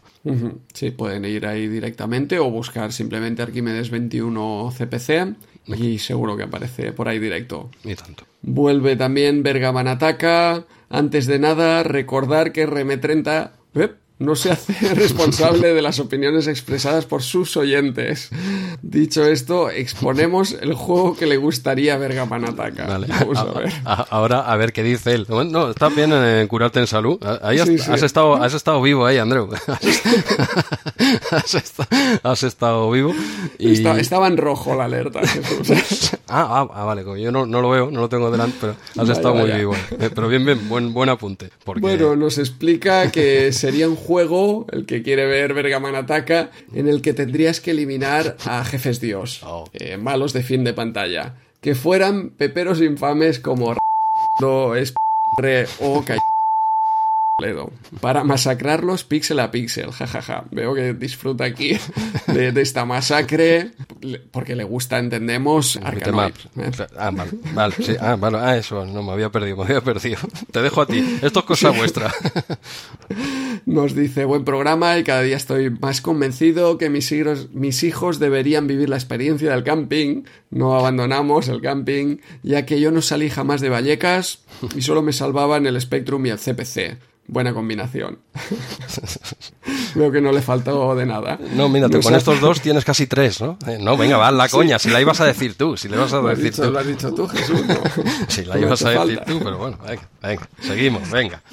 Nos hace una petición. Quiere concursos que no sean por Twitter, ah. ya que no lo utiliza y finaliza con un alentador. Seguir así de bien. Bueno, vamos a darle el gustazo. Es un caso de esos concursos fuera de Twitter. ¿Sí? ¿Lo, vamos a hacer al final o qué? Yo creo que sí. ¿Sí? Eh, nos ha convencido. buen argumento. No es verdad, mira, no, no habíamos caído, ¿no? Siempre Twitter, no todo el mundo usa Twitter o le gusta, ¿no? Y la verdad es que damos la turra bastante en Twitter con concursitos y fichas y cositas, pero bueno, hay quien no lo utiliza y pide un concurso. Mira, no habíamos caído en eso nunca. Bueno, pasamos ya a Retromania 16, comentarios del podcast publicado el 1 de septiembre, Jesús. Sí, le doy caña al del 16, que ya es el último, que la gente ya habrá desconectado hace rato ya. Menos los que han escrito, el resto, bueno, lo pueden tirar para adelante también. ¿Esto lo, pones en la descripción en iVoox cuando sí, empieza sí, el pondré el minuto, normalmente últimamente pongo el minuto donde ah, empieza. Además, no te preocupes que ahora Jesús, eh, yo multiplicaré por 1,5 la, la velocidad. si sentís a Jesús un poco voz de pito, de, de pitufo. para que... Ah, pero son las partes que hablo yo, ¿no? Las tuyas normal, ¿no? Ahí se mantienen, sí. Como sois los sugarianos, tío. Tenéis unas cosas. Pero bueno, venga, al 16, que este se publicó el eh, 30 16, se publicó el 1 de septiembre. Y empezamos con Joan SD, gallego, ¿eh? que está cada mes aquí dándolo todo. Y empieza diciendo que Manic Miner tiene un diseño increíble, que él lo tuvo de pequeño, aunque a día de hoy entiende la postura de Logarán. Fue uno de los primeros que tuvo, junto a la hormiga de fuego y algún otro más, de Mogul. Eh, Interceptor Micros. Hostia, eh, eh, ni idea, ni idea. Primera noticia de estos juegos. Primera noticia. estos desarrolladores, no. No, este es el de, Mowgli, de, este el del libro de la selva, lo único que se me ocurre y más se parece, pero sí, sinceramente No, me, no, me, suenan de nada, no sentimos. Habrá que buscarlos. Está, supongo que si tienes una, una de estas imagen completa de, del full set de, Spectrum, pues lo encontraremos. Sí, supongo, porque no, lo siento. Joan, gracias por el comentario y intentaremos ponernos al día con estas cositas. Pasamos al siguiente comentario que es de Headhunting. Eh, fiel a la cita, sí me gusta. Este para la semana que me espera de curro. Un saludete, chavalines. Eh, chavalines, pues Headhunting, como siempre, gracias. Aunque sea un saludo y se agradece una simple frase. Y ahí está el tío cada mes. ¿eh? Tenemos a, luego el siguiente es Manu Stanger y dice la vuelta al cole del 89. Jejeje, perfecto. bueno, o sea, este no, ¿había escrito alguna vez? No me suena. Eh, No me suena el nombre, sí, sí. Bueno, esto no lo deberíamos decir porque igual sí que han escrito, Claro, no nos acordamos sí, sí, y es que no quedamos es, es terrible. Pero es que, bueno, sois unos cuantos, por suerte, eh, gente, ¿no? Que, que escribe. No, pero la gente tendría que ponerse nicks como Bergamanataka. Este no lo Mira, olvidamos. ya que has dicho tú el nombre, ya no lo digo yo. Así, Aprovéchalo. no, así no- lo aprovecho y no me hago daño, ¿vale? Mm. Lo, lo del bien hallados me representa tanto como el bien. Y vos los mataba, jajaja. Esto es referente al comentario que hizo Logarán, ¿no? En el inicio del programa que empezó ya ahí apretando, ¿eh? Sí. Perfecto. Gran programa, por cierto, con, con Cal y Logarán. Eh, bueno, se nota, se nota que vienen de tiempo inmemorial en, en la podcastfera. Y, ostras, pasamos un- tres horas que se fueron volando. Es que son, son unos cachondos, tío. Aparte que Sí, la, sí. la tocan, o sea, saben de lo que hablan y sí, son unos cachondos. Y bueno, el que, el que les quiere seguir escuchando en, en su podcast, ¿no? Rigor y Criterio, que Mm. Así creo es. que ya mucha gente los conoce. Y, y ya habían estado en otros podcasts de videojuegos y bueno, ya los conoce, son bastante Mm. conocidos, ¿no? Y quedó, quedó al menos su parte, quedó bastante. quedó bastante. No, la gente no lo dice, mira, habrá más comentarios. Mira, pasamos a Nirvanero81 y nos dice divertidísimo programa, invitados de 10. Pues de ti, de mí no dice nada, ¿eh? No, no. Invitados Queda claro, queda claro. de 10, venga. Eh, por cierto, ¿no pensáis que Cal y Logarán son, eh, son los abuelos gruñones de los teleñecos de la podcastfera? Siempre rajando de todo. Nada les parece bien. Jejeje. Desde, desde el cariño, ¿eh? Y un saludo para los cuatro. Pues, Nirvanero, eh, gracias. Eh, Respecto a tu pregunta, hombre, bueno, eh, siguien- siguiente comentario. Lo ha dicho él, lo ha dicho él.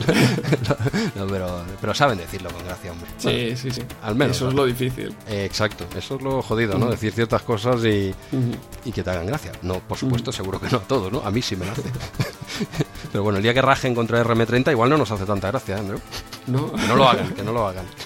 ¿Vale? Los traeremos para que, para que rajen, que rajen aquí. En directo, esa ya. Y lo, hará- lo harían igual, ¿eh? Esto no se corta. Sí, sí, vaya. no se cortar un pelo. Seguimos con Dracosive y empieza con un, con un casi tres horazas. Me habéis llenado el día.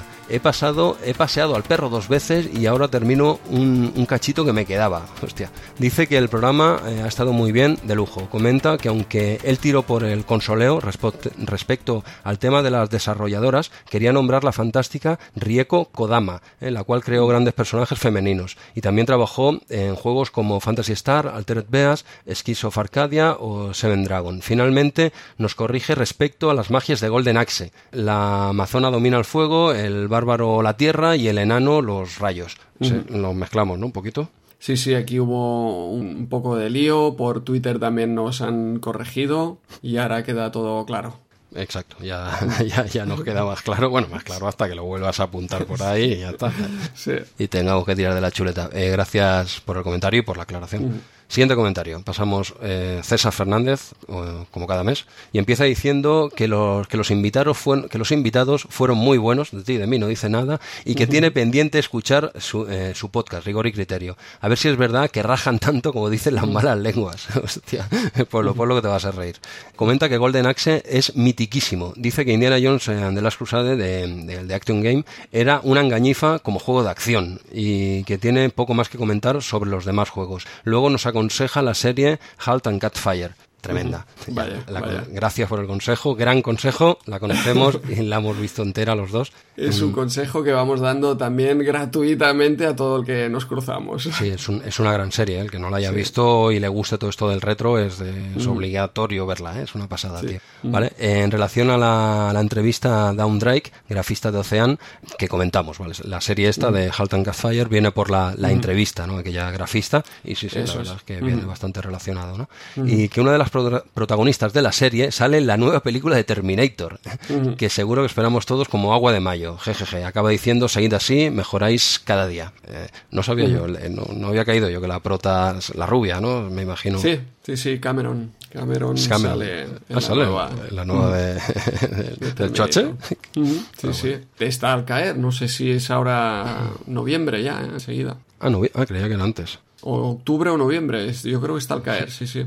Y la, y la de Rambo también, ¿eh? tenemos ahí los dos. Rambo, esta sigue, no sé si una semana o dos, Sly y Arnold siguen ahí, ¿eh? los tíos. Madre mía. al pie del cañón. al pie del cañón. Qué grandes. Nunca Eh, mejor dicho. Sí, no, y tanto, tanto. Pero bueno, seguimos porque como empecemos a hablar de estos dos, Venga, no, venga, no sí, acabamos. tenemos para, para horas. Venga, seguimos con siguiente comentarios de Cobrix ¿eh? y nos dice, ni en un podcast de revisión de revistas de hace 30 años nos, nos libramos del discursito. Le contestamos por iVox, eh, Cobrix, es que no, no sabíamos exactamente a, a qué te refieres. Igual sí, aquí te pegas tres horas cascando y pues supongo que cada uno dice la suya, ¿no? Algo dijimos que mm, no le gustó demasiado, ¿no? Y sí, como siempre, RM30 creando polémica. uy, sí, uy, sí. creando polémica, algo dijimos y Sí, no, bueno, seguro, no- seguro. nos llamaron la atención desde, desde las altas esferas de RM30, nos citaron, nos amenazaron. Al despacho. Ten- teníamos un poco de miedo porque, claro, como no sabíamos a qué hacía referencia, eso, y digo, sí, ahora a lo mejor repetimos el discursito y nos acabarán echando, pero no, no, Cobrix luego nos volvió a escribir. Sí, sí. Pues puso por aquí, jajaja, nada, si en el fondo el problema es mío, que soy un viejo dinosaurio desfasado, como todos creo, ¿eh? Y tanto. Como mi amada amiga, la amiga 500, aquel dibujito, no dibujito. sabemos si fue por ahí el tema, Puede ser, y puede nos ser. manda un abrazo, dice abrazo cracks. Puede ser, puede ser. Eh, bueno, pues oye, Cobrix, gracias por escribir y por y que nos digáis también si algo no os gusta, pues oye, se dice, pero un poquito, No, un poquito más concreto igual para saber, para mejorar eso, ¿no? No, pero la gente es normal cuando eh, escribes algo o cuando todo te parece bien o normal, a lo mejor no te animas a escribir, excepto cuando llega, Sí, sí, salta algo que te chirría y dices, bueno, Sí, no ahora, escribiré. algo diríamos, le contestamos y el tío sí. no nos volvió a contestar, o sea que creo que aún sigue entre nosotros, Andreu, creo que sigue. sí, yo creo que sí, seguirá. Pues Cobrix, gracias por... Me, me gustó, por cierto, el- la respuesta de Cal, ¿eh? Ah, sí, Diciendo muy buena. Que si no le gustaba nuestro discursito, teníamos otros. Parafraseando aquí a Groucho Marx. Sí, una gran respuesta, elegante y oye, dando en el clavo. Eh, lo dicho, Cobrix, eh, muchas gracias por los dos comentarios. ¿Quieres este siguiente comentario? ¿Lo quieres para ti o lo leo yo? Léelo tú, léelo tú, vamos a ver. Sí, venga. Gaby, del gran Gaby, vuelve a escribirnos y empieza con un nada mejor para aliviar la vuelta al curro que una nueva dosis de nostalgia retro. Dice ser muy fan de Golden Axe, que en PC también incluía eh, dos fases extra. Añade que su segunda parte en arcade era brutal, que nunca la vio en salones recreativos, la descubrió en Mame. Y acaba con un amenazante, por cierto, Andreu, todavía te estoy esperando en el poli. Adelante. Vamos a ver, bueno, esto tiene que ver con mi visita ahí al camping. Ahí, ahí. la- esto es lo que la gente quiere, Andreu. Dale, dale. Fui, fui a, a visitarlo porque, bueno, de hecho uno de los que apareció en RM30 el episodio especial del año, Bernat, conocido de los dos, Jesús, pues eh, tiene una parcela por allí, así que estuve pasando un día y estaba por ahí por la piscina y digo, eh, hostia, ¿quién es este? Es, sí, es Gaby. Y estuvimos por ahí charlando un rato. Le dije, bueno, ahora vamos a comer, luego nos vemos a la tarde otro rato, es un caso. Y ahí quedó. Y a la tarde ya bajó con un balón Con un balón. en la mano y retándome. Cuando quieras. Quería, ibas a pagar tú los platos rotos de lo que pasó Exacto, hace 30 exacto. años. Digo, eh, Jesús, ¿de quién te quieres vengar aquí? Hostia. Bien, Yo bien. intenté aquí recabar equipo. De hecho, tengo que decir que me reencontré con, con muchos de los compañeros de, de la época. Jesús estuvo por ahí, Raúl, Hostia. también Sergi. Bueno, Cracks. eh, sí, sí, unos cracks. Pero no, no pudimos finalmente hacer este partidillo. Yo vi aquí a Gaby con ganas de revancha. Me dio un poco de miedo y dije, no, no, ya. Cuando esté Jesús, que, que será No, que, que, lleve los vaya, que vaya. Con, con este tío no vuelvo a jugar a fútbol yo en la vida, hombre. ya, ya no tengo 20 años, que va, que va. Pero, pero bueno, oye, pues eh, Gaby, gracias por, por escribir y, y ya está. Y esto, Andreu, esto es lo que la gente quiere. Mira las descargas como en un momento. Yo estoy viendo aquí ahora los picos de audiencia, ya pega un subidón esto que flipas. Anotaré el, el minuto en que empezamos eh, a hablar de la revista y los minutos en que hablamos de, de camping. De camping, puntitos, ¿no? Tal, tal. Gran anécdota. Venga, seguimos, que yo no sé cómo va a quedar, ¿eh? Hay un montón. Vale, eh, seguimos con Wolfenprey y que dice, yo a Monty y a Sonic siempre los pongo en el mismo sitio, debajo de un coche. Bonito podcast, un saludo. Bueno, eh, oye, ahí, claro. Hay gente a favor de la Mega Drive. bueno, ahí queda corto, conciso y claro, ¿eh? Corto y al pie, ¿no? ¿Qué se dice? De hecho, al Sonic este nuevo que, han hecho para la película, yo también lo pondría oh. debajo de un coche. ¿eh? Qué, grande. Yo, yo creo... Horrible, ¿eh? No, no, pero no, no, no, podemos alargarnos, ¿vale? Pero yo creo que ese, ese Sonic era mentira. eso nunca existió. Yo, yo también lo creo. Sí, que sí, que sí, en serio. Eso era mentira. Teoría, pero lo has escuchado en internet porque yo... No, es de sentido eh, común. Claro, claro, totalmente. Ostras, que no creo como tú, ¿eh? En serio, ¿eh? eh igual no, pero es que a mí me suena muy raro que cambias toda la peli luego, que no, me no. La peli ya estaba hecha con un Sonic como Dios manda y ya está, y pusieron esto ahí para que la gente se le eche al cuello y digan, venga, va, por vosotros, va por Totalmente. Imagínate que les sale mal y les hubiese gustado el muñeco, pero ya hicieron uno bastante feo. Para... sí, sí. Bueno, es mi teoría. Eh, sigo. Yo claramente te, te, apoyo. La puedes seguir, pero, pero me parece clarísimo. Estás conmigo. No, no, no lo había visto, en serio. Eh. Es que digo, es que no puede ser, tío. Es que es horrible, tío. Totalmente. Pero bueno, y con lo guapo que es el original, ¿no? El dibujo, tío. eh, Brácula. seguimos, Volvemos a Brácula. Eh, a ver si luego tenemos un ratito, aunque sean 10 minutitos, comentamos la micromanía. ¿Qué te parece? Sí, ¿Sí? pasaremos bien rápido, pero vamos. pues eh, Brácula nuevamente y empieza felicitando a los invitados del mes, de ti de mí no dice nada, Cali, eh, Logarán, presentadores de Rigor y Criterio. Respecto a los juegos que comentamos en el programa, nos deja muy claro que él no era mucho de Shibos, Comando 4, Viaja al Centro de la Tierra, Indiana Jones de, Action Game, y ya no hablemos de Kickoff y Sensible Soccer, sus juegos fetiche de fútbol, ¿no? Dice que si el balón no va al pie, no, ya de por sí no le gustan los de fútbol, y los, estos que, dice, los de las chapas, él dice que son los de, chapas, no le falta razón, ¿eh? Pero requiere horitas, pero es verdad, pero son juegos complicados, ¿eh? Pero bueno, y dice en cambio que, que sí le gustaron Golden Axe y 007 licencia para mandar. Finalmente no, nos aclara que el juego de James Bond no era multicarga. Hasta comenta, por ejemplo, en Spectrum en una cara tienes la de 48 y en otra la de 128 y son cortitas para, eh, para cargar. Y acaba despidiéndose y animándonos a, seguir así. Gracias por el comentario, por esta aclaración de, que, no era multicarga, ¿no? Que se lo cargaba todo del tirón, ¿no? lo dijimos mal, me imagino, ¿no? Cuando nos comenta esto. Em, sí, claro, ahora tirando de emulador nunca sabes si es multicarga, si no es multicarga y, y aquí nos ha dejado claro cómo funcionaba.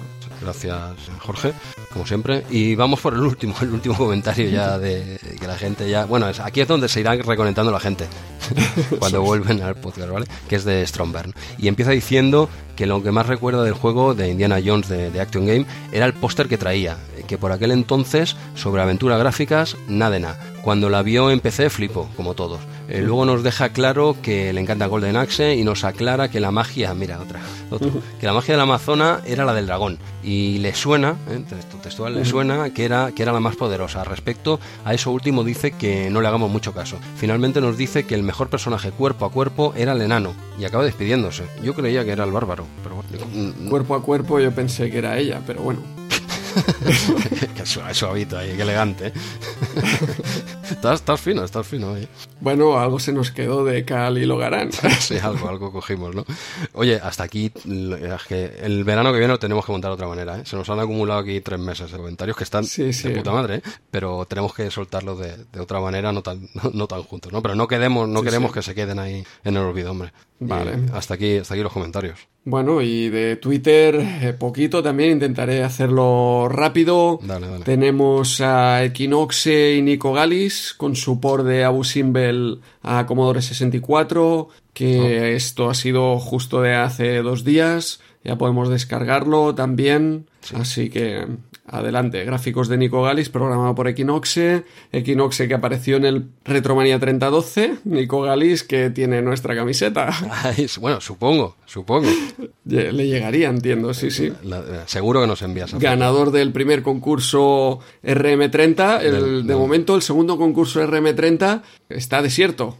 Sí, ahí, ya no tiene, muy, fino, dueño. Muy fino también, has colado, ahí, ¿eh? Veo que te has recuperado de lo del Twitter, ¿eh? Muy bien. Sí, sí, no, estos llaveros no tienen dueño todavía, a ver si alguien carga por fin RM30. Y, y, no, y Nico, ¿nos escuchas? Una fotito, hombre. Queremos ver esa eh, ca- camiseta, queremos verla. Es que no, no hemos visto todavía si ha llegado. Yo- nos dijo que sí, ¿eh? Nos dijo que, que había llegado. Fotito de la camiseta. Igual la, la está usando de trapo de cocina, también te lo digo. si es eso, pues entiendo que no envíe la foto por educación, dirá, pobre chaval. Bueno, luego tenemos también este montaje que hiciste sobre Maniac Mansion, donde aparecíamos aquí como personajes reclamando más seguidores para Twitter. La gente hubieron varios que preguntaron que quién era quién. Eso es, eso es lo que iba a comentar. ¿Quién es quién? No, no quedó aquí claro. Sí que queda claro, ¿eh? Con los colores de... Sí, sí. No, no, por, Pero- por los colores por un lado y segundo por el orden. Que podría ser, no tiene por qué ser la primera frase, ¿no? Sí que es verdad que queda un poco ambiguo, pero da igual. da, igual da igual quién sea quién, ¿no? Pero sí, sí, estuvo gracioso, ¿no? Bueno, a la gente le gustó. Sí, sí, un montaje chulo y a ver si van cayendo nuevos seguidores en, en Twitter. Que bueno, vamos a hacer promoción. No sé si el podcast está bien o no, pero en Twitter ponemos imágenes muy chulas. Se intenta. Por lo menos, eso sí. Sí, y hay concursos y hay, y hay cositas. El que no nos siga Sí. en Twitter, que se sume que cada, no sé, cada, al menos cada dos días intentamos poner alguna cosita. Sí, ni que sea un test imposible como este del Populus. No, no, no, lo sacaron, ¿eh? Al final. Al final lo sacaron, hubo que hacer alguna ayudita. No, no, no, esta vez no, no hubo ayuda, pero sí que hubo que hacer un retweet.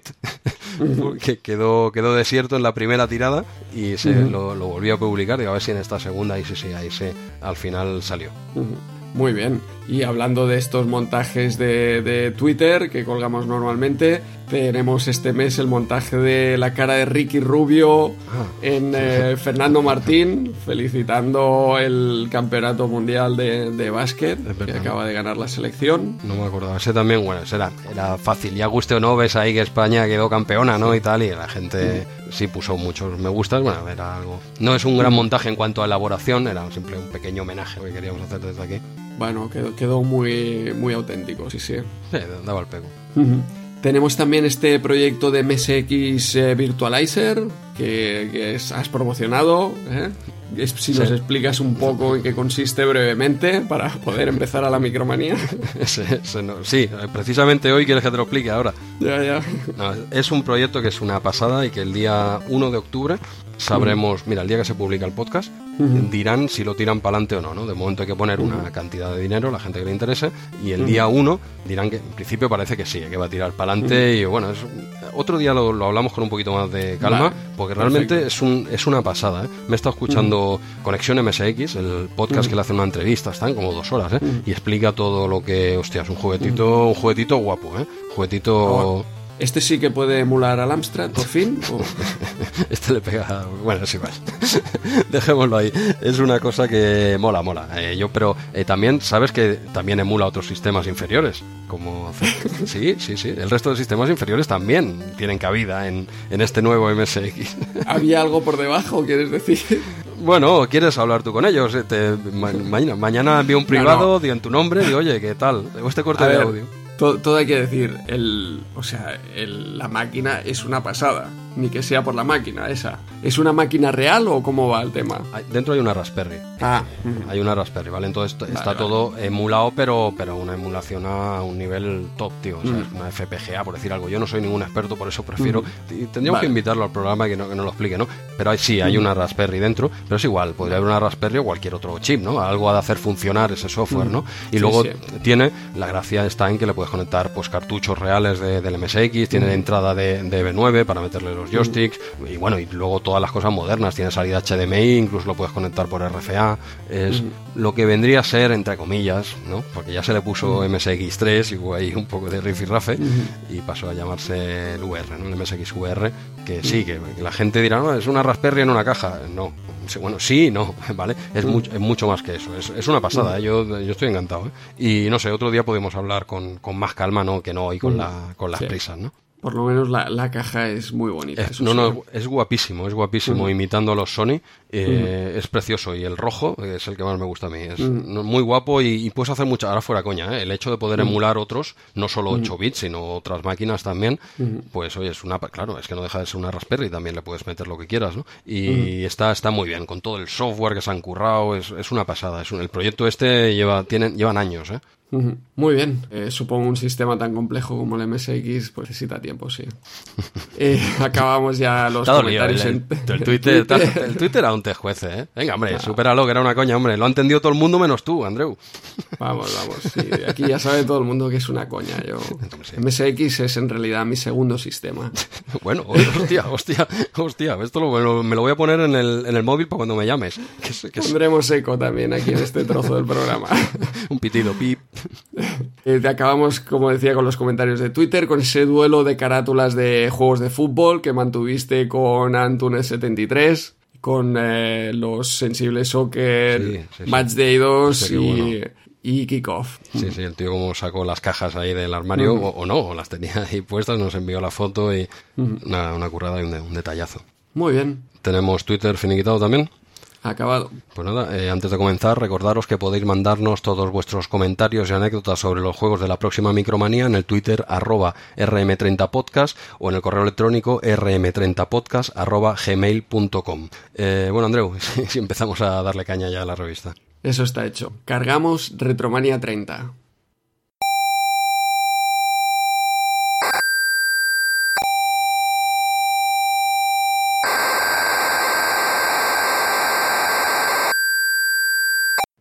Bueno, pues eh, empezamos con, con la portada, como, como cada mes, por supuesto, y con el, el pedazo de, de logo de, de Batman, que, que va a haber Batman por, por un tubo eh, en, esta, en esta revista. De momento, este logo te sonaba, lo habías visto antes, Andreu. Alguna vez, alguna vez. De hecho, ha estado proyectado hace dos días en 12 Eh, ciudades alrededor del mundo. Cierto, celebrando el, sí, el sí. 80 aniversario, ¿no? Eso es, aquí en Barcelona también estuvo este sábado pasado, 21 de septiembre, a pesar de que Micromanía, justo por aquí al final, comenta que el día de Batman es otro. Ah, Sí, sí, en Panorama Audiovisión, Sí. cuando sale el tema de- del héroe y la película, comentan la película Batman the Movie, hablan del 27 de mayo del 39. Nacido que- oficialmente 27 de mayo del 39. Pero ahora por aquí han ido diciendo todas las televisiones 21 de septiembre de- del 39, porque hacía justo este 80 aniversario. Que, que lo hayan cambiado en estos 30 años, pues puede ser, ¿o no? Sí, no sé. Bueno, veremos que Micromanía no, no son muy rigurosos. Yo no sé Ah, si yo quiero, pensar quiero pensar que en estos 30 años que ha llovido mucho, por lo que sea, marketing, historias, lo han pasado en septiembre. Va a quedar va a quedar esa duda. A ver si algún oyente nos dice si antes el día de Batman era... cuan- ¿Cuándo has dicho? ¿En mayo? ¿Puede ser? Por aquí ponía mayo, sí, sí, pero Mayo. aquí ha salido el 21 de septiembre Ya con, esta bat señal proyectada, pero no, no ha aparecido Batman. No, no ha aparecido Batman. Sí, sí, lo, lo vi en las noticias también. Digo, esto, esto tenemos que comentarlo en el, en el podcast ahí en Plaza España, en Barcelona, arriba. Sí, Hostia, sí, vi sí. unas fotos y tal, muy, guapo. Bueno, eh, venga, vamos por faena, que hoy se nos va a ir el podcast. Ya, ya, ya verás tú, ya verás. Luego nos echan bronca, ¿eh? Eso, Pero eso, bueno, va, tenemos aquí a, a Batman, que hablaremos largo y tendido de- de- del murciélago. Eh, luego, así se hizo Mod, pero este no lo vamos a reservar para, para el mes que viene, ¿vale? Porque aquí hablan de cómo se hizo y tal. Y luego el mes que viene ya lo analizan en más profundidad y le daremos caña a Mod. que Le, le tengo ganas a este juego, hace mucho tiempo que, que no lo toco y está ahí preparado para el mes que viene. Ese sale seguro, este no nos saltamos, ¿eh? Sí, sí. Y luego tenemos aquí un, un- un versus, ¿no? O estos de Twitter que hacemos nosotros, ¿no? Eso de vez es. en cuando. tenemos aquí un, un- Bueno, ya sabes por dónde irá el versus de este mes, ¿no? En, Queda en Twitter te lo claro. digo, me la han dado en bandeja esta vez, ¿eh? Sí, sí. Tenemos a Mitchell y Gary Lin... Perdón, eh, perdón, perdona, perdona, es que no se ve bien. El PDF no tiene buena calidad, se ve un poco raro. Butragueño 2, Butragueño 2. eh, Dos ases frente a frente. ¿Vale? Es que me había, me había liado, es que me lo he bajado en poca calidad y no se leía. tenías- te has cogido el pirata, ¿no? Te has Me- descargado la claro. versión Reino Unido y... Exacto, exacto. Y ponía aquí, no, está como borroso, pero no, no, si lo miras bien pone Butragueño 2. Hombre, que no hayan dudas, ¿eh? que no hayan dudas del programazo español patrio, ¿eh? que luego, luego lo comentamos si es bien, bien así o qué. Y nada, y, y luego en la esquinita siguen con el, bueno, pone aquí que se celebró la final nacional eh, y la próxima etapa es en París, ¿no? Del Sí. campeonato este de, de videojuegos europeo, ¿no? Siguen avanzando, no sé hasta cuándo duró eso, pero bueno. Bueno, aquí acaba eso, la, la etapa nacional. Por aquí, si un caso, comentamos ahora muy rápidamente eso, que ya salen los finalistas nacionales, los que irán a París, tal como dice aquí. Y luego en las páginas centrales, cuando lleguemos a esta primera competición, vemos que, bueno, hay equipo nacional de Amstrad CPC, PC, Spectrum, Amiga y Atari ST. MSX Parece ser que aquí no jugaban al MSX. Perdona, que saco también, no sé, a ver qué, versión del PDF te has bajado tú también. Estamos. Ah, cuando, lleguemos a ver si en la tuya aparece aquí MSX o. Bueno, luego, luego te lo digo. Luego, lo miramos mejor, ¿vale? Yo creo que debió ser que, bueno, dijeron, jugamos a tal cartucho y nadie lo tenía. lo estaban buscando, todavía 30 años después siguen buscando el, cartucho. Pero bueno, o lo vieron muy fácil, también te lo digo. ¿eh? Eh, ya sabes que la norma, cuando ve algo que no le interesa, elegantemente tira milla. alguien se ha debido confundir con el Spectrum aquí, ¿no? Y quería decir MSX. vamos, vamos fuerte hoy, ¿eh? estamos haciendo amigos por, un tubo. Pero bueno, oye, pues nada, la portada ya la tenemos como siempre escueta en, en contenido, ¿no? Pero súper visual como siempre y más este mes con, con, este pedazo. Venimos de Indiana Jones, ahora Batman, vamos, eh, vamos de clásico en clásico, ¿eh? Muy peliculero el, el año 89, ¿eh? Sí, sí.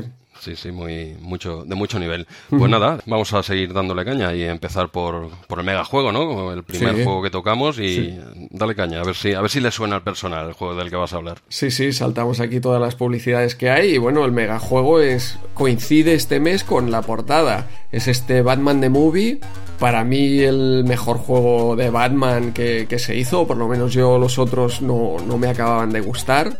Y este, por fin también podemos hablar de un megajuego merecedor, ¿eh? De esos. Un megajuego, de un, megajuego. que es, que es obligatorio jugarlo, obligatorio tenerlo.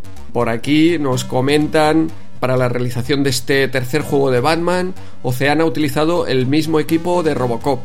Y realmente se nota esas dos fases más arcade. Y se parece mucho el desarrollo, los gráficos, el movimiento a Robocop.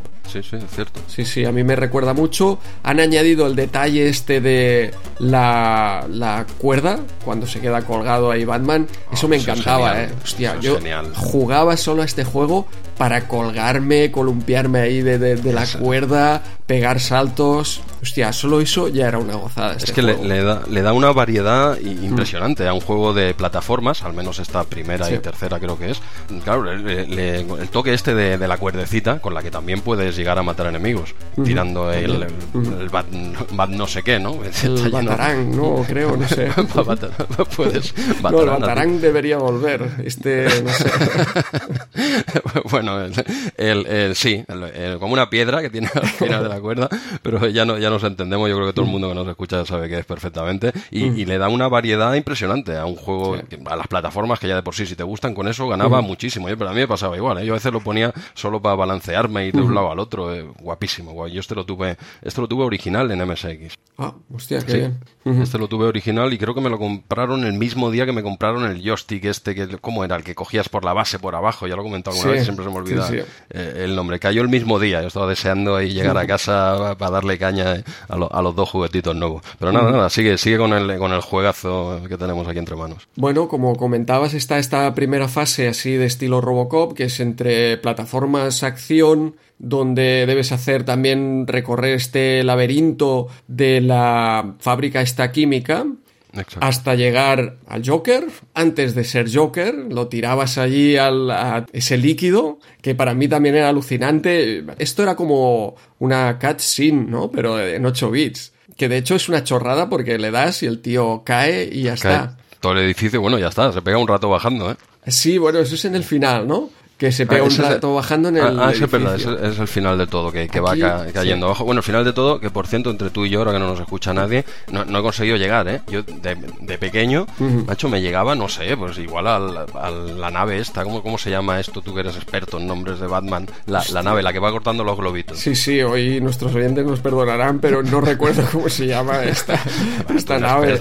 Recordamos el Batmobile, pero la nave, ni idea, todo. Batwing tengo yo por aquí apuntado, pero esto, claro, será, será en inglés, ¿no? Pero, pero bueno, de pequeño me llegaba hasta ahí, de verdad, ¿eh? lo prometo a todos, ¿eh? Y, hostia, no he pasado la primera, tío. No, y, y, le he dado, ¿eh? Y no he pasado la, la primera, la de la planta química, esta plataformera, no la he pasado. No, no había manera, macho, ya no, no, no, lo he podido. Digo, bueno, si el resto me lo miro, porque, porque no había manera, ¿eh? Me encallaba con este juego, digo, vamos a seguir que tenemos que grabar. Y... sí, a mí me ha pasado lo mismo también tenemos esta, esta fábrica química, luego aparece esa fase de, del coche que también me encantaba lanzar la, la, cuerda para hacer girar el coche súper rápido, ese derrape que se pegaba en las esquinas. Sí, tú hablas en, CPC, me imagino. En CPC, sí. Como en Amiga, ¿cómo giraba? Eh, aquí se ve en lateral, dijéramos, y, en, y en 16 bits se ve en frontal. Ah, eh, hostia. Sí, es que yo luego lo jugué en, en Amiga y era, claro, más eh, lógico, ¿eh? No, no me estoy no me estoy metiendo con el CPC, no, me estoy metiendo, ¿vale? Me estoy metiendo con todos los 8 bits, ¿no? Claro, y esa, esa fase en particular, esa y la de la nave, eh, se veían desde atrás, en vista frontal. Muy y bien. A, mi entender era más, más espectacular, aunque está muy bien. Este juego en 8 bits es una burrada, ¿eh? Sí, pero, sí. Pero, pero, es que en 16 es, es más burrada todavía. Sí. Y, y, se veía desde atrás, era, era curioso, ¿no? Cambiaba bastante. Esas dos fases, ¿eh? El resto son prácticamente igual. Pero esas, claro, te cambian el punto de vista y hostia, tal pego, ¿eh? Juegazo, hay, hay que decirlo, pero realmente las fases que son realmente juegazos son esa primera en la fábrica química, la última en la catedral, que son estos laberintos de Sí. acción plataformas, porque el resto de fases es la del coche, que de alguna manera no me acababa de gustar. A mí me resultaba espectacular dar estos giros, pero era una fase que no me acababa de, de- de gustar. Luego tienes esa fase donde debes detectar cuáles son los químicos que están contaminados, esos elementos que están contaminados, que es Un una fase... relleno esa, ¿eh? Un poquito de relleno. Sí, ¿eh? sí, sí. Esa tercera. Pero es que si te fijas es un esquema muy similar a Robocop, ¿no? Tienes unas fases de scroll lateral muy buenas, de acción, y luego tienes aquel disparo frontal que también era una era muy buena, a mí me gustaba esa fase, y el puzzle, el típico puzzle para volver otra vez hacia atrás, en este caso, después del puzzle este de los químicos, volvemos a al Batwing, este que le dices tú, que hay que ir cortando gustado, las ¿eh? cuerdas de, de los lobos. Los globos, sí, sí. Y finalmente, pues en la, en la catedral, que es una fase muy parecida a esta primera, yo también te tengo que decir que me llegaba a la catedral, pero jamás me había pasado el juego. Ah, no, no te habías pasado el juego. Ya. No. Ahora has dicho que la primera, la, la primera plataforma en la planta química, ¿te la has pasado? Confiesa. Eh, no, no, no he llegado tampoco. Ah, muy bien, muy bien. He jugado, la verdad es que el que he jugado mucho es el de Amiga. Esta vez sí que he probado la versión de, de Amiga. Ay, Y ¿qué me tal? quedé ahí enganchado. Hostia, es una versión que, como tú dices, claro, de- deja a los 8 bits, eh, bueno, a la altura que estaban, ¿eh? Realmente. Sí, pero a ver, que está súper conseguido este juego. ¿no? Sí. Hay otros que, que no, ¿no? Que realmente la amiga pega una barrida impresionante. Aquí es mejor, porque pero es que en 8 bits sigue siendo un juegazo, ¿eh? Sí, pero muy claro, hostia, en, en amiga es que es eso mejorado. Exacto. Mejorado. Y, y encima con estas estos puntos de vista que le cambian en los de vehículos, dijéramos, y, y ese también le, le di, le di más al de MSX, pues ya te- me llegó nuevo y tal, y ya en amiga le di algo menos, pero, pero es que es, es una burrada en 16 bits, es, es increíble Sí. este juego. Sí, sí, es una pasada cómo se mueve el de Amiga. Claro, el, colorido, en fin, es, es un juego que realmente vale la pena jugar. Si vale la pena jugar en 8 bits, pues imagínate en Amiga. Y yo te iba a preguntar aquí la versión de MSX, ¿qué tal? Porque no, no la he probado. He probado Spectrum Amstrad, Commodore, he probado. Sí, entonces sí lo has probado. ¿Has dicho que has probado Spectrum, dices? Es igual, ¿no? Sí, es lo, es lo mismo. lo O sea, buena, ¿eh? Ojo. Esta, esta vez, eh, eh, aunque sea, no sé, quizás sea algo más lento, no, no lo recuerdo, no te lo sé decir ahora, pero claro, es que la de Spectrum es que es muy buena. Entonces, aunque, sea, aunque sea un poquito peor, sigue siendo un, un juegazo en, en MSX también. Pero sí, sí, es, es un por, es un por de ZX, no, no hay más. Sí, sí. Mm, Me ha parecido la de Commodore 64 que aparecían menos enemigos que en el resto de versiones. Ha sido, bueno, una, una impresión de, de lo cuando lo jugué en el momento.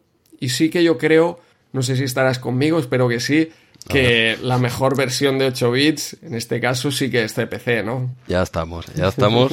Ya, mira, no te voy a decir que es la de Spectrum MSX, no te voy a decir que no, que está- están todas, em, esta vez están todas muy bien, pero y la- incluida, incluida la de Amstrad, pero yo creo, yo creo que la, la de Commodore, eh, no sé, está, es muy suave, es muy, la, la veo quizás mejor, pero es que claro, en este caso es que están muy iguales. ¿eh? Igual mañana me preguntas si te digo la de la de CPC, ¿eh? pero la, la de Commodore me ha gustado mucho también. Es una que apenas había probado y que le he dado ahora, ¿no? Y, y el Commodore ya lo he dicho en algún programa, ¿eh? Yo no lo había tocado mucho hasta la, ¿no? hasta la emulación, dijéramos, ¿no? Y es un ordenador que, que me sorprende mucho, ¿eh? Hay- la mayoría de juegos es que son la versión pequeñita de la Amiga y, y es una pasada y por encima de, de la mayoría de 8 bits en algunos casos, ¿no? Ya te digo, es un ordenador que yo no conocía mucho, que estoy descubriendo ahora y con este juego en, en concreto. A mí me ha parecido, no, no lo sé, ¿eh? No, no sé, igual es, es que ya por, por defecto soy incapaz de poner al CPC primero, ¿no? No lo sé. no lo sé. Pero bueno, nada, y oye, la, frase final del juego, ¿eh? la que por supuesto he visto en la versión de YouTube, que también está, está muy bien esa versión, también está más, fácil, está, ahí. Pero bueno, ¿y qué es lo que decía? Dice, Gotham City eh, ha obtenido un descanso del crimen, pero si las fuerzas del mal volvieran a surgir para proyectar una sombra sobre la ciudad, llámame, ¿vale? Que quedaba ahí para que emitan la, la bad señal otra vez. Y bueno, no, no tenía mucho más final que ese, ¿eh? por lo que he visto. Bueno, la caída esa larguísima que hemos comentado del Joker desde lo alto de la catedral hasta, hasta abajo del todo.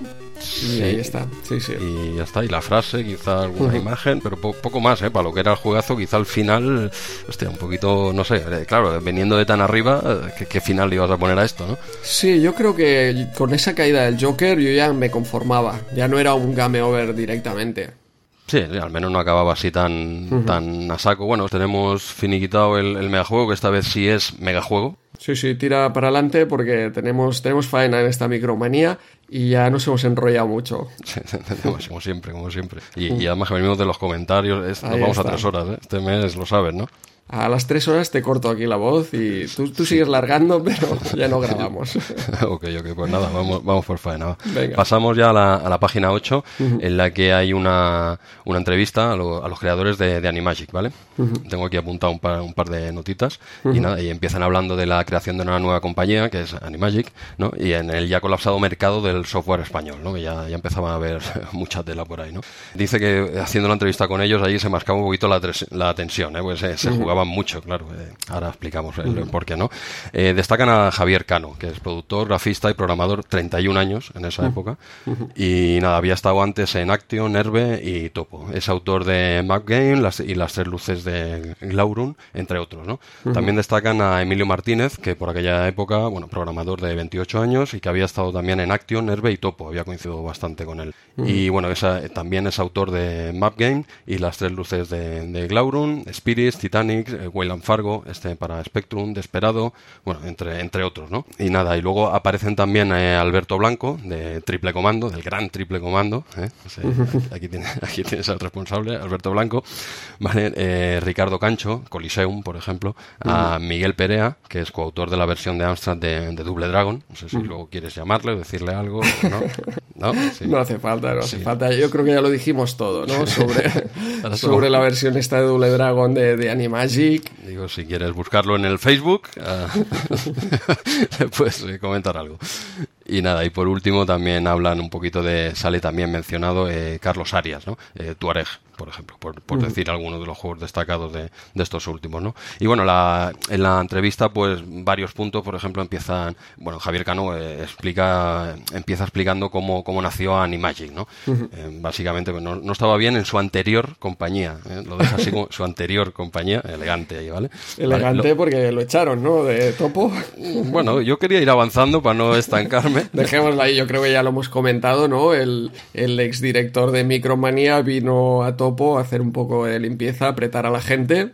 Y bueno, pues saltó Javier Cano, Ricardo Cancho también dejó Topo. Y bueno, la, la, historia que hemos explicado otras veces, sí. Ok, pero esto lo dice Andreu, ¿eh? no Javier Cano. Vale, yo, esto lo explica, perdona, Ricardo Cancho aquí en las Amstrad Eterno. Quitándote marrones ahí, ¿eh? balones fuera. ¿eh? Yo simplemente iba a decir lo que pone aquí, ¿no? Que él dice que no estaba bien, eh, no estaba bien en su anterior compañía y, ya está. Y tú has querido aquí tirar del chicle, pero bueno, te veo... Tú, tú, trabajarías muy bien en el Sálvame, tú encajarías muy bien. ¿Quieres decir? Mira, esto que te voy a decir sí. que es de Sálvame, porque aquí veo la foto de Ricardo Cancho con un pelado increíble. ¿Así? Y si lo vemos en Amstrad Eterno, no, no, trae ese pelazo ya. No traía, traía otro peinado diferente. Va a otro estilista.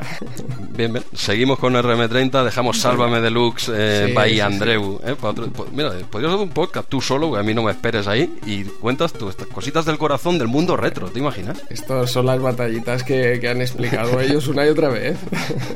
que todo Dios sabe, ¿no? Sí. Está bien, está bien. Pues nada, luego eh, seguimos con más puntitos de, la entrevista. Y nada, dice que, seguimos con Javier Cano, que quieren eh, ampliar fronteras, ¿vale? Y que están realizando versiones de juegos de, otras compañías.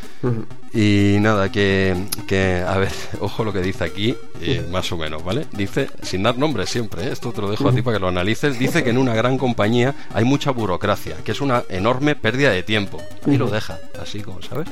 El que quiera, ¿algún comentario, Andreu? No, no, lo que, lo que, lo que ha dicho. Va tirando ahí del hilo de, topo.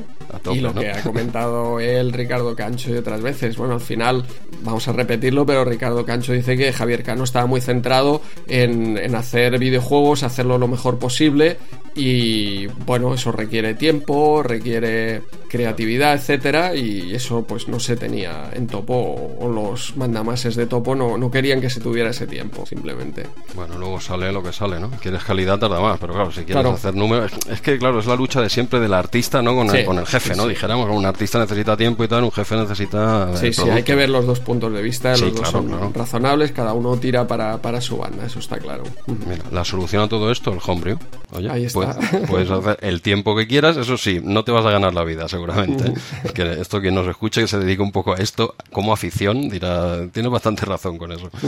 Pero bueno, luego eh, seguimos, ¿no? También dice que, que van a hacer eh, software de, gestión, que bueno, no es que les apasione, pero bueno, es importante para financiar, pues, así de claro. Dice, oye, que no solo de que en juegos es más complicado, de invertir mucha pasta y tal, y que también quieren, quieren tocar, pues todo esto son proyectos que tienen, que quieren tocar el software de gestión para empresas y, tal igual, ¿no? Nada, luego dice que, es bastante complicado y, sobre todo costoso crear tu, propia compañía, eso yo creo que no ha cambiado en 30 años, ¿no? Quizá ahora es más complicado todavía que antes, algo así debe ser, ¿no? Y dice que eh, vaticina un final gradual, lógico, de, los 8 bits en favor de los 16. Y que quizás se están planteando meterse en el mercado de las máquinas recreativas. Creo que ahí no tocaron nada. Pero bueno, todo esto eran proyectos, esto acababan de, empezar, todo, todo es ilusión, Y decían que, estaban barajando esa, esa posibilidad también, ¿no? Y dice que lo intentarán, lo intentarán en el mercado europeo, ¿vale? Aunque sabe que es muy complicado.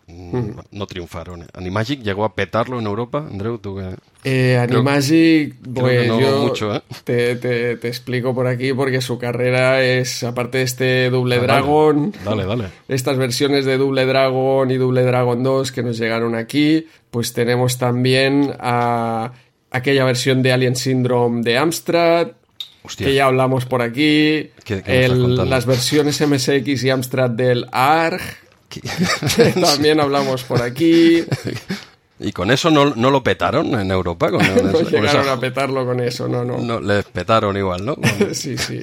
bueno, a ver, eh, ya, sabemos, ¿no? Aquí en esta eh, entrevista además vemos que ellos se dedican un poco al software de gestión, querían hacer también software así multimedia, de vídeos musicales, etcétera. Supongo eso les daría dinero.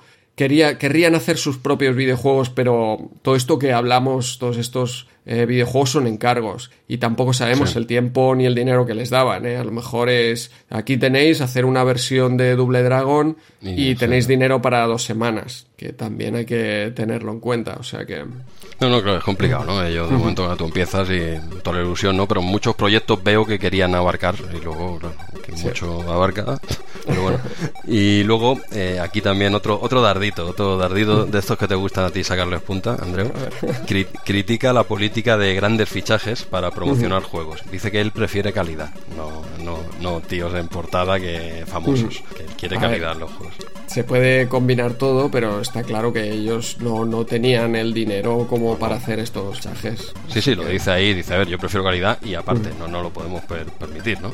Sí, sí, y que no es necesario, o sea, para hacer un software de calidad, para hacer un buen juego de fútbol, no tiene por qué llevar un nombre de un jugador. No, nombre, por, supuesto. no, me hagas, no, me hagas, dar nombres de juegos de fútbol de 8 bits sin grandes jugadores en su portada, famosos.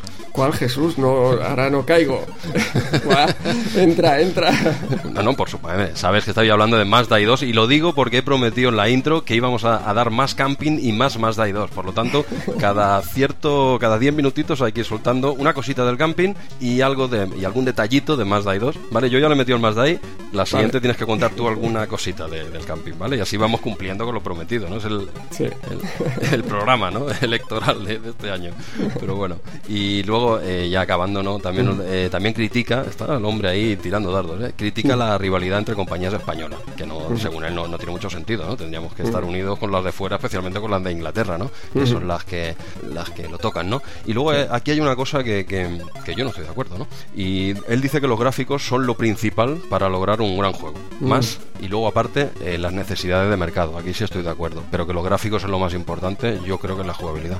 Pero sí, él destaca mucho los gráficos. A ver, se vendía mucho los gráficos. Eso sí que es cierto que un juego con buenos gráficos entraba por los ojos y se vendía mejor.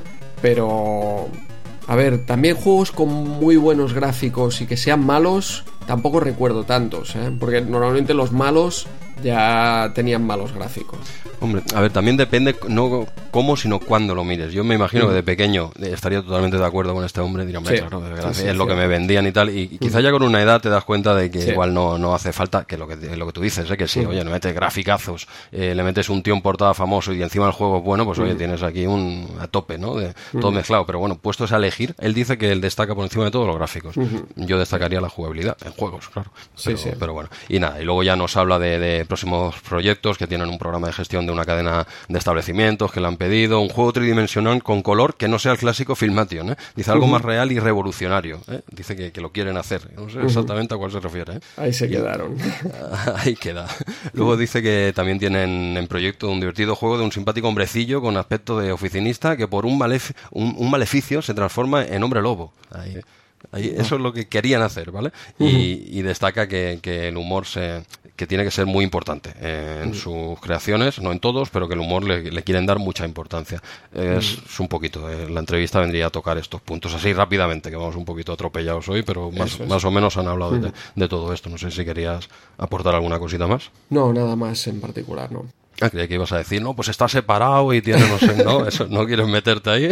Eso lo dejamos para RB30 edición domingo. Eh, en la que estarás tú solo. Sí, sí. Perfecto, perfecto. Pues no sé, si te parece bien, seguimos avanzando.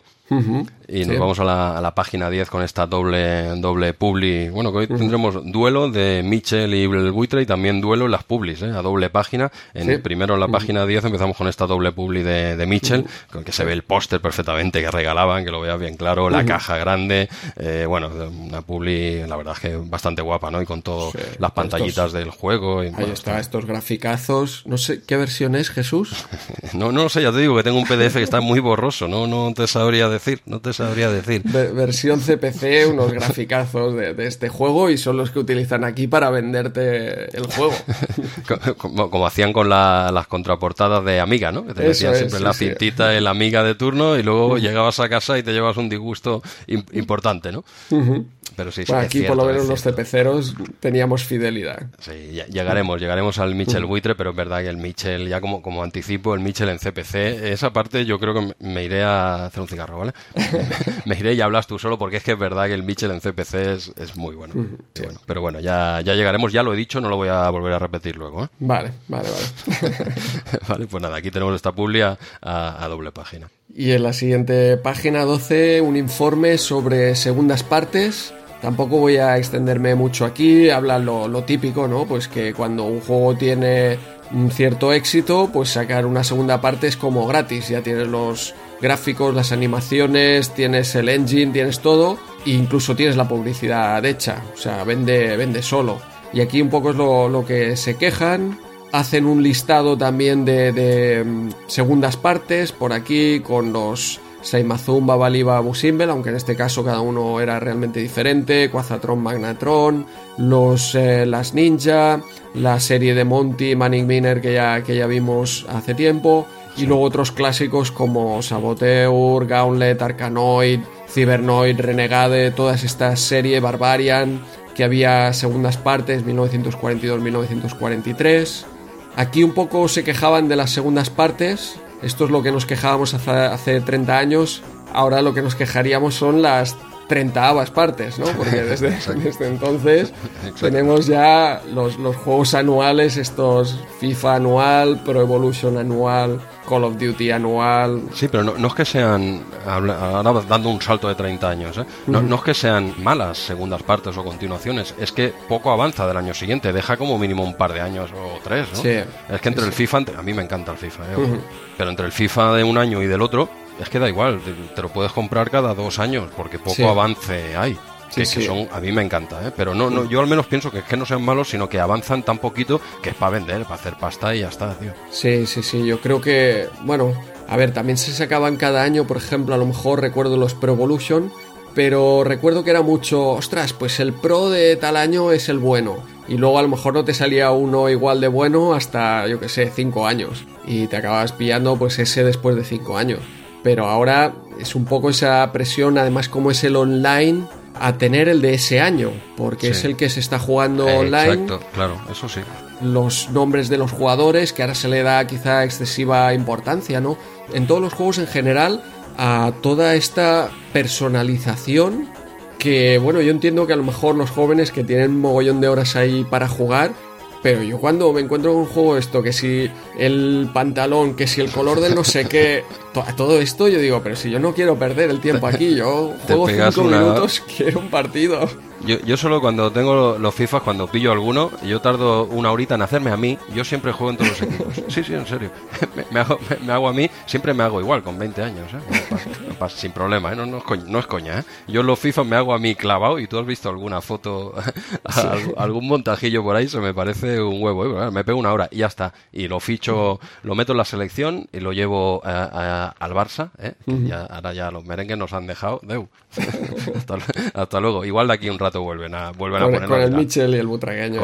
exacto, dirán. Estos de aquí media hora hablarán del Mitchell y del buitre. Hablaremos de cositas del Madrid, hombre. Pero yo me meto ahí en el Barça y me meto en la selección y, y para adelante. Eso sí que me hace gracia. Pues luego en las repeticiones te ves ahí, no sé, me hace Marcando esos golazos, ¿no? ¿tú, has visto, ¿Tú has visto alguno? ¿Tú has visto alguno, me has enviado algún vídeo por ahí, sí, sí. ¿Lo publico? ¿Lo publico en Twitter o qué? Hostia, pues sería buena idea, ¿eh? Oye, pues, eh, pues igual, igual lo publico, ¿eh? Igual lo publico porque tengo un par de, un par de goles de estos que salen rara vez Dale, dale, a ver si salen todos esos haters de RP30 en Twitter a, responder. Eh, saldrán, eh, saldrán del Madrid. Claro, es con el Barça el gol, ¿eh? Entonces ya los tenemos ahí. Pero mira, puede, puede dar juego, puede, me lo apunto, ¿eh? Venga, ya tienes la publi hecha el mes que viene. Pues nada, dale, dale, que estamos ahí con el informe, nos vamos, ¿eh? nos vamos a las cuatro horas hoy. ¿eh? Sí, básicamente no, no, quería comentar esta lista, ya, ya los he comentado todos, excepto este último y con esto sí que acabo, hablan de deportivos, Match Day y Match Day 2, Jesús. Perdón, Ahí estamos. Perdona. Hombre, en este caso, ya sé que hay controversia también con eso. Yo soy de Mazda i2, pues la gente no lo sabía. ¿eh? Han pasado no han pasado 10 minutos todavía. ¿eh? Tenías, que, tenías que decir tú. Esta no cuenta, ¿no? Claro, tenías que decir tú algo del camping, pero bueno, yo vuelvo al Mazda. Yo soy del Mazda i2. El 1 está bien, pero para mí el, no hay color. Yo me quedo con, con, el 2. En este caso, sí que la segunda parte para mí es mejor que la primera. Sin duda. Pero bueno, no tiene más, ¿eh? Este son juegos que además ya hemos ido hablando de o la primera versión o la segunda. Y, nada, yo avanzaría más adelante, que tenemos aquí el mod, como dices, que nos hemos saltado. Y con eso avanzamos pues hasta la página 19, Jesús. A la página 19, abajo, abajo, no, no, no en la arriba. Arriba tenemos a Ig Steel, pero no, no, lo vamos a tocar. Le ponen un 9 a, a Steel, pero no, yo me he decantado por el que le, el que le ponen un 5. esto, esto va así. Está un poco loca esta micromanía, vamos a ver estas puntuaciones un poco más adelante, pero explícanos este, este Gemini Wing de momento. lo he cogido básicamente porque lo tuve. Lo tuve en original en, MSX y me hacía gracia. Digo, hostia, Gemini Wing que lo jugué de pequeñillo, no lo he vuelto a tocar y lo he vuelto a tocar ahora. Y han pasado, pues yo qué sé, igual 25 años ¿eh? desde que probé este juego, una burrada de tiempo y podrían haber pasado otros 25 y no habría pasado nada. también, también, te lo digo, ¿eh? también te lo digo.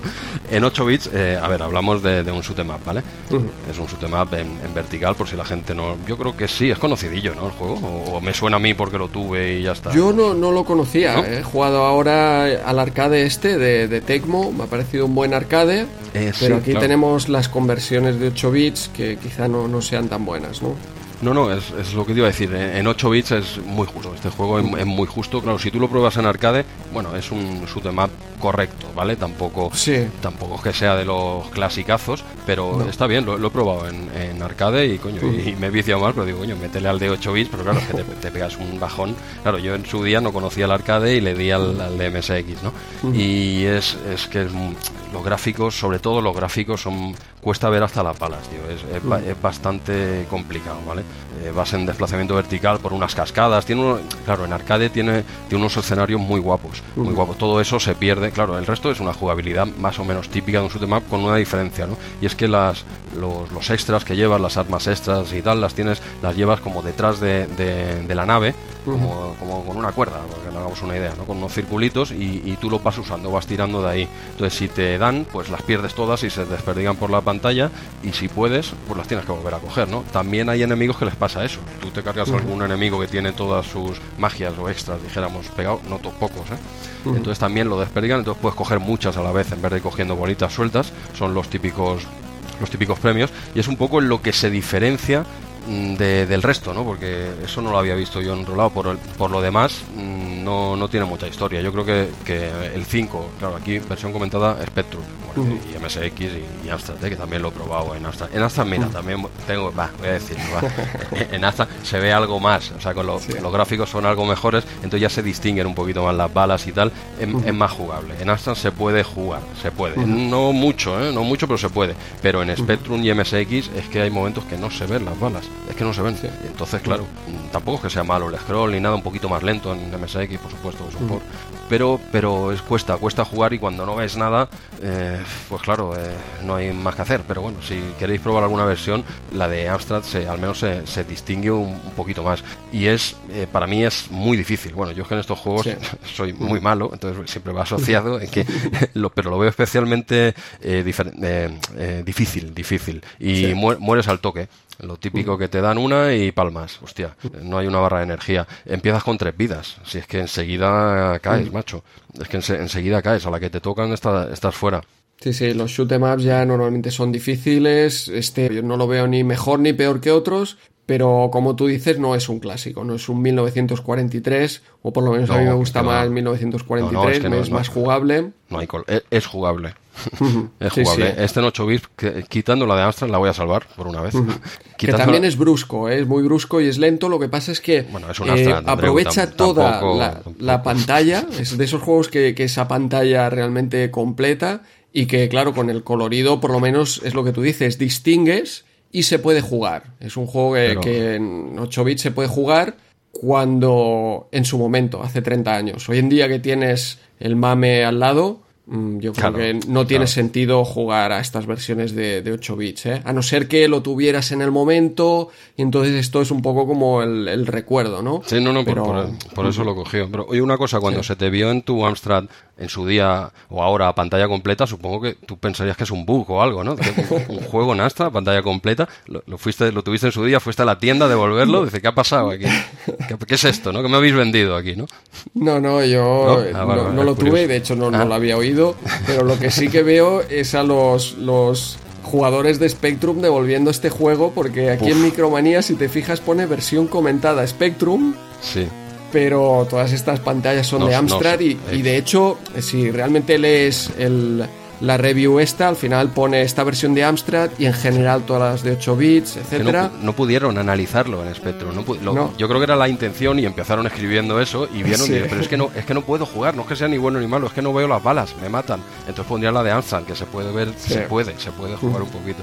Sí, sí. Pero bueno, oye, mira, para acabar, eh, déjame que te cuente el argumento, que yo creo que en 8 lo, lo has leído, el. No lo he leído, pero ya si me lo dices, vamos a ver. No te lo vas a esperar por, por ningún lado. ¿eh? Eh, Es lo mejor que tiene en 8 bits. En arcade tiene la jugabilidad, ¿no? Pero ojo, ojo, ¿eh? dice que eh, los humanos y los extraterrestres viven en armonía en el futuro. Hasta que un periodista sensacionalista, que podría ser, ser tú, Andreu, en tu nuevo RM30, di- despierta el odio hacia los extraterrestres. Estos responden invadiendo el planeta, lo típico. Y nada, y ahora que ahora serás tú quien debe arreglar las cosas. Pues se ve que un periodista publicó algo criticando a los extraterrestres y entonces no la lían y tú tienes que ir a, a defender. Este es el argumento, ahí, ahí lo tienes. Vaya, esto es la, la definición de Twitter, ¿no?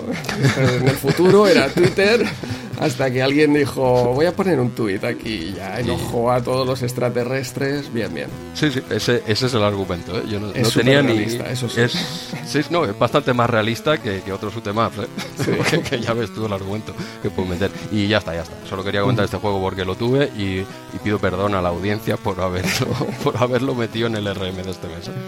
Bueno, pues pasamos entonces a la siguiente página, página 20. Y antes de hablar de este New Zealand Story, que es el que quería comentar aquí, en esta columna de recomendados mm, se me ha hecho un cruce aquí terrible de, de micromanía, porque como comentabas en la página anterior, este High Steel le ponen un 9 a este juego. Sí. Y vamos a la lista de recomendados y vemos High Steel en el número 14 y por delante de él tenemos a Red Hit y a Perseguido. Pero si les pusieron un 5 o así, ¿no? Eh, sí, es lo que no entiendo en base a qué recomiendan esto o en base a que este 9 de High Steel. No sé si se han equivocado con el 9 de High Steel o no entiendo por qué está por debajo de Perseguido y Red Hit. Bueno, entre, entre otras cosas, ¿eh?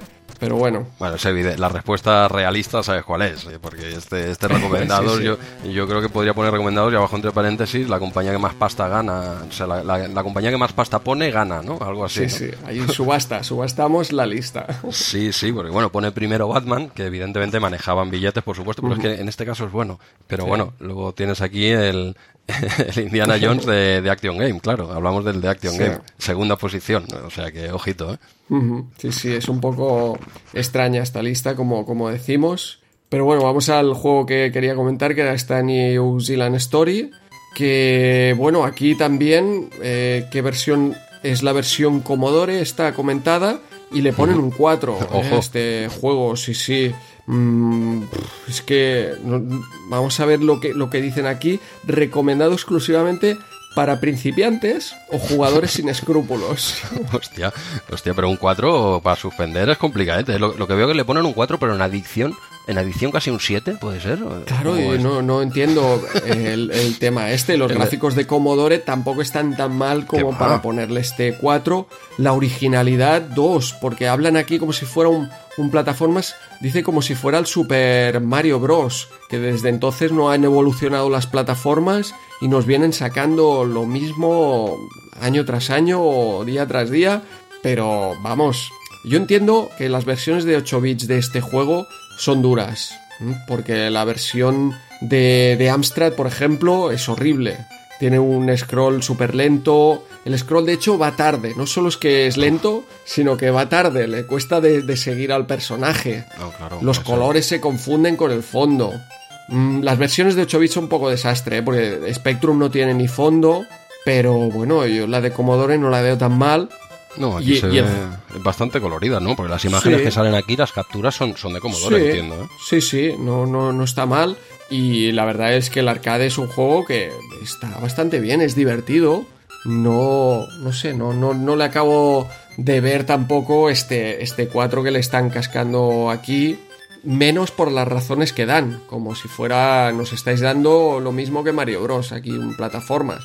Cuando este juego, pues un poco de originalidad, si, si más no en cuanto a los gráficos, sí que, sí que tiene, pero bueno. Le, le pasa un poco como al Gemini Wing, quizás, ¿no? Que tiene un arcade bastante, bueno, Sí, bastante de- es- decente, exacto. tiene un arcade decente, pero claro, Sí, sí. pasar esto a 8 bits, es decir, con cuidado, no, no, da- no da. Entonces tienes que saber dónde meter tijera. Porque has de, has de meter tijera, pero con cabeza. Sí, sí, pero que tampoco lo veo tan tan malo. Eh, el problema es la versión CPC, eso sí, que es desastrosa. La versión Spectrum no tiene fondos, también es desastrosa. Pero la de Commodore 64, pues tampoco es que sea como para cascarle aquí un 4. Y de hecho, lo último para comentar así rápido, si quieres avanzamos. Hay Dale, un remake en marcha para CPC Plus de este, de este juego. Sea, actual, Así eh, que- eh, hablas de, ahora. de Homebrew, que están haciendo este remake.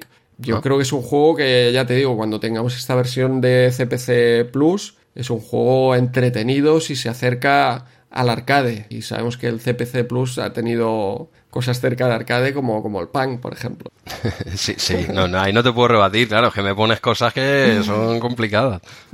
No, pues, ah, bueno, eh, pues, no sé, tiene, tiene buena pinta eso. Sa- ¿Sabes fechas o algo? No, Es que no yo sé lo fechas. conocía, Yo creo ¿no? esto, el tema Homebrew va, va avanzando así. He visto algunas pantallas De hecho, algunos mundos, no solo pantallas únicas, sino que muestra, como esto va con scroll y tal, pues te muestra todo, toda una fase. Han arreglado el scroll, ahora sí, ¿no? Espero, espero que sí. Yo creo que ahora, como tienen tiempo, realmente pues saldrá un juego decente. Pero nuevamente, como decías, es un caso muy similar a Gemini Wing si hay que jugar, hay que jugar a la versión arcade hoy en día que tenemos el mame ahí todos instalado en todas nuestras máquinas.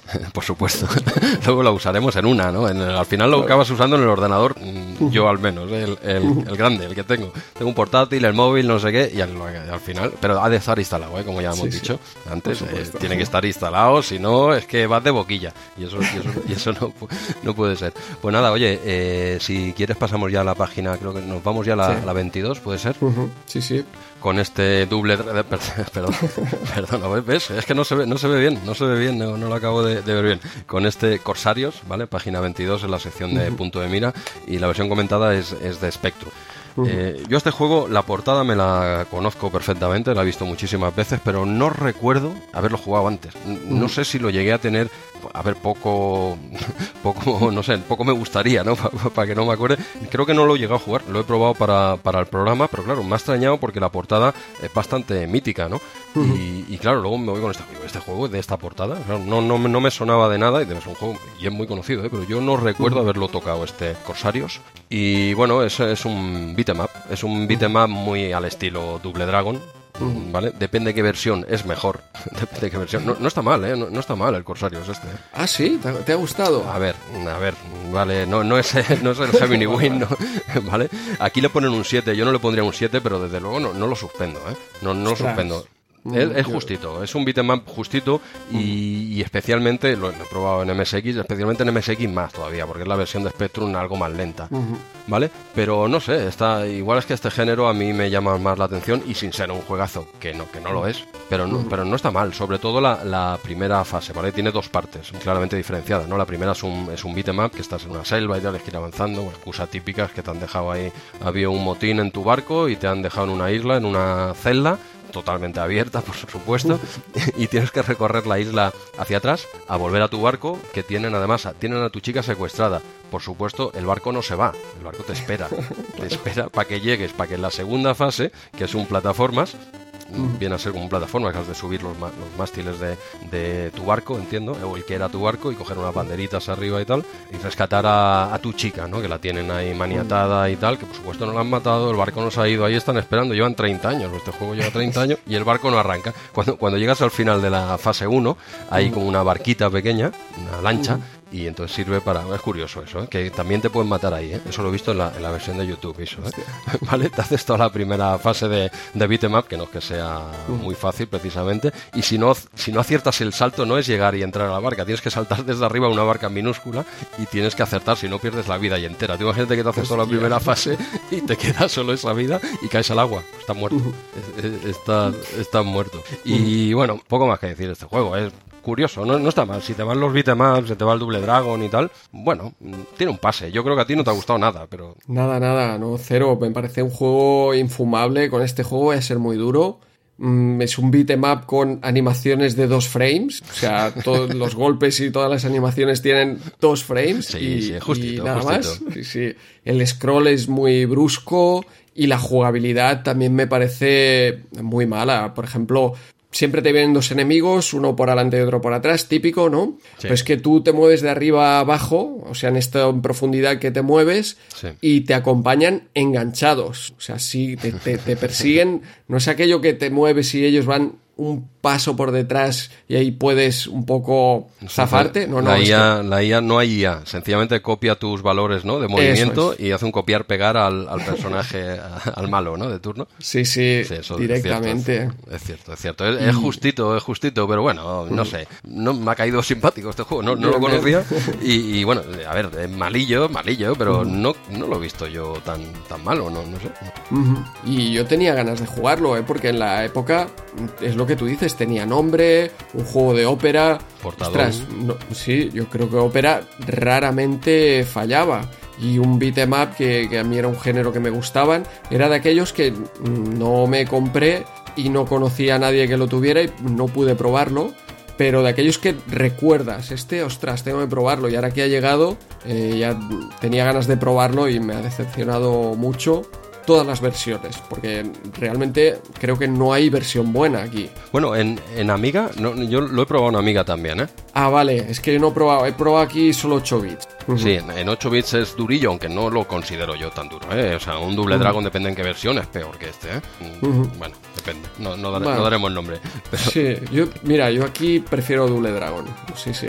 Sí, sí, no, y, yo, yo, ¿eh? Pero, pero bueno, tampoco está tan mal, hombre, tampoco está tan mal, pero, pero bueno, en Amiga, en Amiga sí que ya es, no hace lo que podría hacer una Amiga, por supuesto, es este juego un poquito mejorado, no es un, no es un top de aquello de los de Amiga, ¿no? Pero ahí sí que realmente estos fallos que has ido diciendo, yo creo que la mayoría quedan mínimamente corregidos, ¿eh? Con que se pueda jugar ya estaría bien, pero es que la segunda fase que comentas... esa firma, con que se pueda jugar ya estaría bien. claro. ese es el resumen, ¿no? Este juego. ese es mi resumen porque la segunda fase, el primer enemigo que sale ahí, es que no he podido superarlo. Porque te acercas de una manera, te pega él. Saltas y te viene como un loro o no sé qué, ¡pam! también te da. Cada vez que saltas, eh, pringas. O sea, el truquillo de este juego, bueno, como el de todos los beatemaps, es ir avanzando, se hace aburrido, pero es ir avanzando el scroll muy despacito. A la que te salga uno, parar y esperar que te venga para ti, pero claro, eh, se hace aburrido, se hace aburrido. Porque a la que abres un poco de scroll y te vienen más, la has cagado, la has cagado. Porque solo puedes dar estando en el suelo recto, eh, con, la, con el sable este que tiene, luego también puedes coger un trabuco, puedes disparar. Pero claro, cuando llevas el sable sí que puedes hacer cositas. Si vas a puñetazos y patadas, es complicado. ¿eh? Sí, yo solo comentar aquí, bueno, un poco la vergüenza de las puntuaciones. estás, estás indignado, ¿eh? Con, las puntuaciones. Sí, sí. A ver, no sé, aquí hablan del buen hacer, de ópera, eh, este rebasa la media de calidad, con cuidado detalle. Bueno, yo todo esto, sinceramente, no lo veo. ¿eh? Pero bueno, le ponen un 7 cuando la originalidad es de 3, pues eh, como, como este New Zealand Story, que le ponen un 4 cuando la originalidad es, está ahí 2, está a la altura. Este 7 además me parece excesivo porque al lado mismo tenemos este Time Scanner. A Corsarios le ponen un 7 después de todo esto que hemos hablado. Y Time Scanner que hablan aquí de es con diferencia el mejor pinball jamás realizado para Spectrum y le ponen un 8. Ostras, yo creo que aquí hay sangre entre estos dos juegos.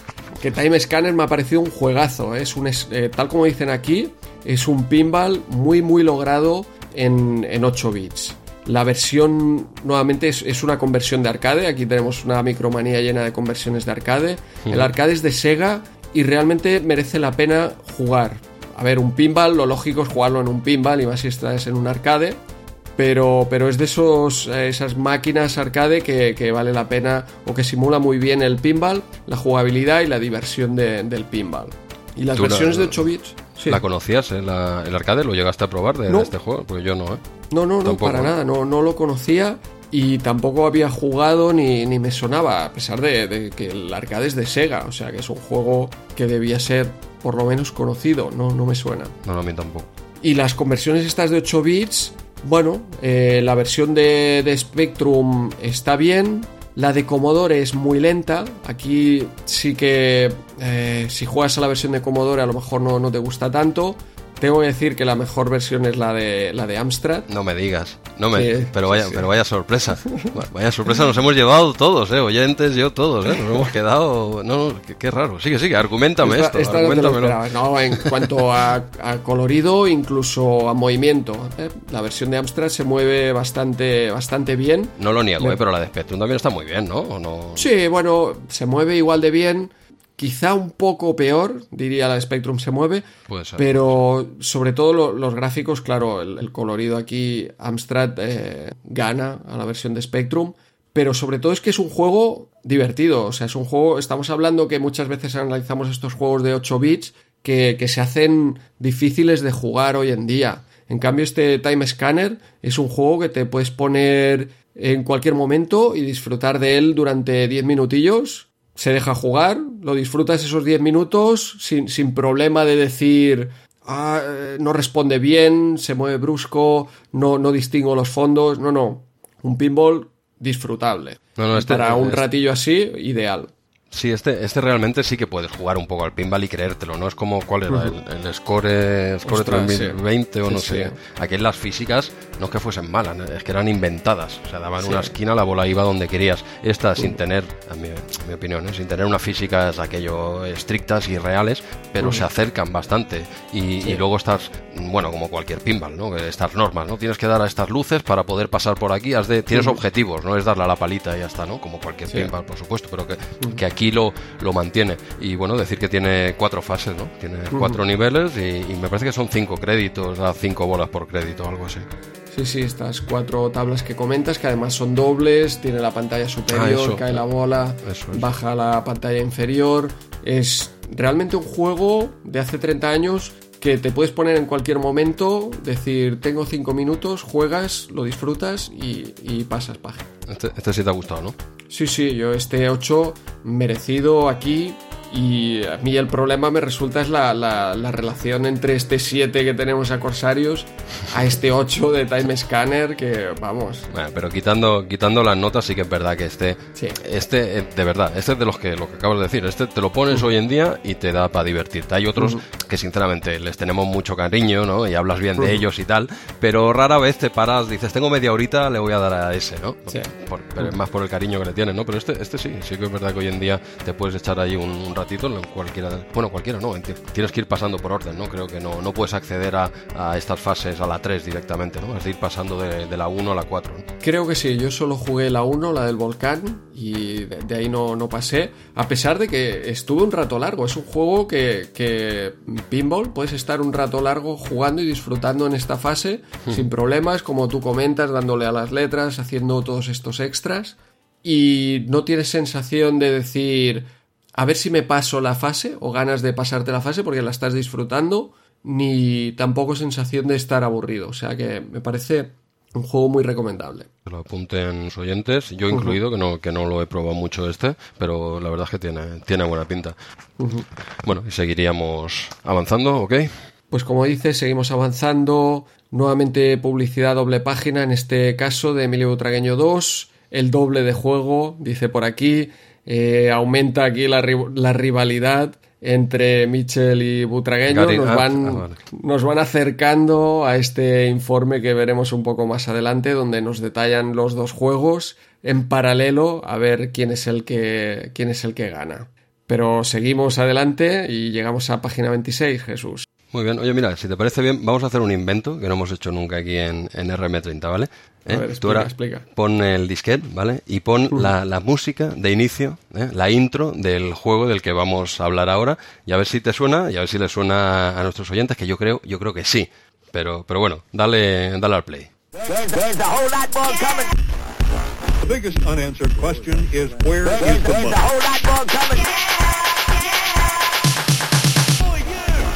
Biggest unanswered question is where There's, is the money? whole Andreu, ¿te suena, te suena de, de algo esta, esta burrada que acabas de escuchar ahora? No me sonaba de nada, Jesús, me no está- me sonaba de nada. Estas voces digitalizadas, ¿Qué estás este... diciendo? Andreu, no te hagas daño, te está escuchando gente, ¿no? Miente, di que lo conocías este, este juegaco. Bueno, Para el, juego ahora hablaremos de él, pero la, la intro era una burrada en la época, una burrada. Todavía no hemos dicho el título del juego, aunque ya, es. ya, está, ya está comentado, ya, ya se ha dicho aquí en la, en la musiquilla. Hablamos evidentemente de, de Blood Money, que yo me quedé de piedra cuando me dijiste que no lo conocías. No, no, es que no, no lo había jugado. Estas exclusivas así de, de Amiga, pues no, no conocía todas. Y, y yo no te puse la intro. De hecho, este conocía juego. pocas. No, no, no, no lo recuerdo. Sí, se la puse a todo Dios. O quizá, bueno, eh, claro, te, te impacta más a ti que tienes ahí el Amiga y bueno, eh, a lo mejor entre otras demos quedó, quedó por ahí, ¿sabes? Pero no, no me marcó. Sí, sí, no, es que claro, ¿eh? visto a día de hoy, pues sí, dices, pues está bien, ¿no? Pero esto te lo hace cualquier móvil, ¿no? Pero tú ponte, ponte en la época, ponte hace 30 años con ese con esa música, esa, esa música ya prácticamente real, es que pasabas de un 8 bits con todos los respetos, ¿eh? me encanta la música, el chiptunes, pero claro, te, te ponen esto que prácticamente es ya una canción tal cual y, co- y sobre todo la- con las imágenes de estas rocas, como la nave va por unas rocas digitalizadas, por cierto, de rocas reales, he leído por ahí, y, y bueno, esa- la intro era, era una burrada, el juego es correcto, no está mal, pero sobre todo la gente, yo creo, al menos yo, eh, lo- sobre todo lo recuerdo por ese pedazo de intro que es la típica, que por, por eso me extraña que no la hayas visto, porque yo creo que, te la- no a ti, a todo el que pasó por mi casa, eh, Sí, tragó sup- con Blood Money. pero, pero claro, no, si no juegas, el juego no, no impacta tanto. Ya, ya te digo, yo los que más recuerdo, pues eh, Sensible, Speedball, que eran los que jugábamos una vez y otra, y el resto, pues a lo mejor los que pones una sola demo, tú que lo veías continuamente sí. Pero yo no, no recordaba en particular. De hecho, sí que hablan aquí en Micromanía y dicen que es la mejor presentación que haya visto en cualquier ordenador a lo largo de toda la historia del software. Ahí, me lo- ahí sí que me lo creo, ¿eh? de verdad. A esas alturas, cuando salió este juego, yo creo que es lo mejor, la Sí. mejor intro, que a gustos, por supuesto, pero espectacular. Es muy espectacular y, por cierto, la tienes que ver sí o sí porque no te la dejas saltar. ¿Vale? Mal, mal. Porque dura, no sé, dura igual un par de minutillos, ¿vale? Que sí que es una burrada, pero cuando ya quieres jugar, pues cada vez que cargabas el juego tenías que dejar, bueno, al menos era buena. ¿no?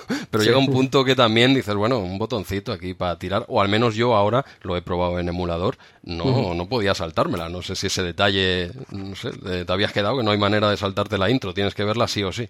No, no me he quedado porque, claro, la primera vez yo estaba mirándola interesado y cargué el juego solo una vez, así que no. Pues, pues, hombre, como les costó faena hacerla, dirá, ahora Claro. la, la vais a ver aquí a, a base de bien. Al menos te repito que, que es tremenda. Yo creo que la mayoría de gente que, que nos escucha la, la ha visto y si no, de verdad, que pongan la pausa aquí ahora y pongan la intro del Blood Money y que se sitúen 30 años antes, ¿vale? Que ahora ya, ya sé que ahora hay burradas, ahora hay burradas, pero eso, mira, ponte hace 30. ¿eh? Pero bueno, hablamos de, de un shoot 'em up con la característica... Lateral. Eh, bueno, eh, es mul- un poquito, sí que es básicamente es, multi- eh, es lateral, pero también tiene fases en las que hay vertical. Podríamos decir que mul- porque es laberinto, ¿no? Tipo Cybernoid. Sí, sí, sí, no, no es solo R-Type completamente Correcto, lateral. correcto. Sí que es la mayoría del juego es en lateral, pero también tiene Sí, partes. sí. Yo, yo me he apuntado aquí multidireccional, aunque es cierto que igual el 80% del Pero juego. hacia arriba no dispara, solo dispara en lateral. Eh, Exacto, Eso es, exacto. correcto. Vale, bueno, perfecto. tienes algunas armas que sí que lo hacen, pero la Eh, sí, que, que disparan con, con ángulo hacia Eh, arriba, pero tú no puedes mirar hacia arriba y No, disparar. no, exa- exacto. Eh, Buen Sí, apunte. siempre estás en, en lateral y el scroll, es. también una diferencia que tiene es que es, es, bueno, es forzado como muchos otros. Eh, No mueres como en el Micro Machines, ¿te acuerdas que el scroll cuando te comía morías, ¿no? que quedabas eliminado, ¿no? Aquí te empuja. Aquí cuando, cuando te quedas al final que no quieres avanzar porque está lleno de enemigos o lo que sea, no mueres, te, te va te va empujando. Es un scroll así forzado, eso hace que sea más, más dinámico. Hombre, como detalle también algo que, que, hombre, creo que se podría haber implementado, ¿no? En in-game solo tienes eh, FX o música. Sí. Tiene un sí. musicón, pero al final acaba siendo repetitivo. Y en cambio, si juegas solo con FX, queda un poquito vacío. Sí, sí, sí, esto lo tenía apuntado y es algo que se repite en muchos juegos de, de Amiga. ¿eh? Sí, sí, sí, claro. También en, el- en la Amiga. evi- Evidentemente es el mejor ordenador que se ha hecho en la historia, pero también tiene sus limitaciones. También tiene sus limitaciones, ¿no? Pero sí, sí, eso es un detallito que a día de hoy sí que, sí que se echan falta. Porque la musiquilla, pues bueno, se va repitiendo. Se va repitiendo todo el rato, ¿no? Y bueno, situándolo, ya nos hemos situado un poco de qué va el juego para el que no lo conozca. Y bueno, decir que tienes cuatro misiones, que son cuatro mundos en los que va por dinero. O sea, tú, eh, me parece que valían, sí, eh, no, me parece no, seguro, lo tengo aquí apuntado, que son el primer mundo 100 dólares, luego 200, 300 y 400, para que no, para que no nos perdamos, ¿vale? Y Fácil. fácil, fácil. Y tú empiezas el juego con 200. Lo más lógico es empezar por la primera para hacer más dinero y, y empezar un poquito más flojo. Entonces, lo lógico, podrías empezar hasta la segunda, porque tienes 200, una vez los pagas te quedas a cero. Te quedas a cero. Entonces tienes que ir recopilando dinero pues, para comprar el pase a la, a la siguiente fase o a la que quieras. Si tú puedes hartarte a jugar a la 1 y hacerte dinero y haces 400 y te podrías ir directamente a la última. Eh, en cada una de estas fases, cada uno de estos mundos, ¿no? misiones, tienes un final boss diferente, ¿no? Que curiosamente es Y, bastante... un, y un- una nave diferente. El vehículo Sí. es diferente también cada fase. Exacto, sí, sí. Quieres decir los cuatro vehículos que tienes de, para estos cuatro. Claro, cada, cada mundo tiene su propio vehículo. Eso es. Es cierto. Sí, sí. Yo el que probé, el primero el helicóptero este y el segundo es como una especie de submarino. Exacto. Ujú. Sí, sí. Son los- las dos fases, como empiezas con 200, pues podía probar la 1 y la 2. Bueno, si pruebas, si pruebas la 2 directo y no pasas, ya no ves la 1, ¿eh? claro, claro. Porque la 1 ya te vale 100. Entonces, claro, tú empiezas ahí con esos 200 y tienes, eh, como bien dices, diferentes, bueno, ya los decimos, ¿no? En la primera es un helicóptero, luego tienes un submarino, luego una especie de astronauta, por decirlo, es un, un tío, ¿no? Que va Sí. disparando ahí por, por el espacio, y luego tienes ya lo más típico, ¿no? La, la nave espacial, ¿no? Cada uno de ellos solo juega en su mundo. Y con una ambientación diferente y con un final boss diferente también, que eh, es más fácil el final boss que, que el juego. El juego en sí es el resto del juego. Sí, el juego es muy complicado. El Si llegas al final boss, lo tienes. Lo, lo difícil es llegar al final. Son mapeados extensos, ¿eh? las cuatro fases. ¿eh? Y no sé tú si lo has visto, a mí siempre lo he visto complicadete. No mueres al toque, pero casi. Casi. Tiene una barra de energía minúscula, en vertical, minúsculas que en pantalla, de- bueno, depende de un monitor estándar, ¿no? Dijéramos, no, no llega a un centímetro, es casi parece. Tú, de hecho, cuando juegas la primera vez y tocas con la pared o te toca un malo, Eso, sí.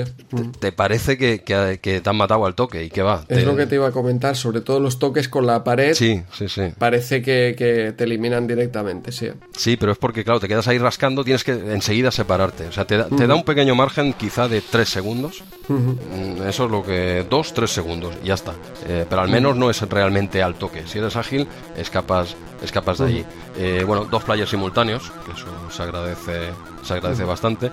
Decir que por el camino, esto ya es más típico, ¿no? Pues hay tiendas en las que tú, de la pasta que tienes, la puedes invertir en comprar, y más te vale, eh, diferentes armas. O sea, si lo ahorras todo para comprar la entrada al otro mundo, con la, con la arma de inicio pelada no vas a ningún lado. Tienes que ir eh, comprando alguna cosa. También tiene el- en el inicio puedes de- definir dificultad. Tienes la paciente y impaciente. ¿Qué te parece?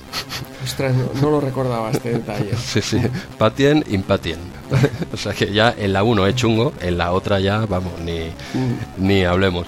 Y no sé, es un, es un juego que, que, no sé, tengo muy buenos recuerdos de él porque era, era un juegazo realmente. Lo que, mira, si tengo que decir algo malo de él, es que los cuatro mundos, aunque la, la temática es diferente, el decorado es diferente, pero en cuanto a jugabilidad son muy similares son bastante similares. Te cambian el dibujo, te cambian el fondo, te cambian el, el vehículo con el que vas, pero la jugabilidad mm, es muy parecida. No hay un gran cambio, no sé. Es la misma fase dibujada de otra manera, con otro mapeado y otra nave, pero y quizá algo más difícil, más enemigos, más rápidos. Pero falta un poquito de variedad en ese sentido, porque visualmente es un espectáculo. Visualmente es, es precioso.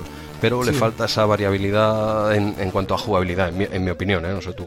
Yo, bueno, el punto flojo que le veo es este giro. Sabes que cuando te das la vuelta la animación es muy buena cuando le das hacia atrás.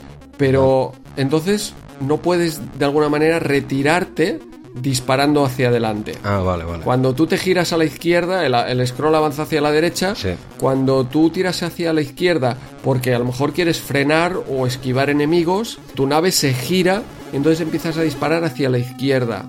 Y esto es un poco molesto en cuanto a la jugabilidad, porque lo que quieres a lo mejor es retirarte e ir disparando hacia adelante, porque los enemigos los tienes delante.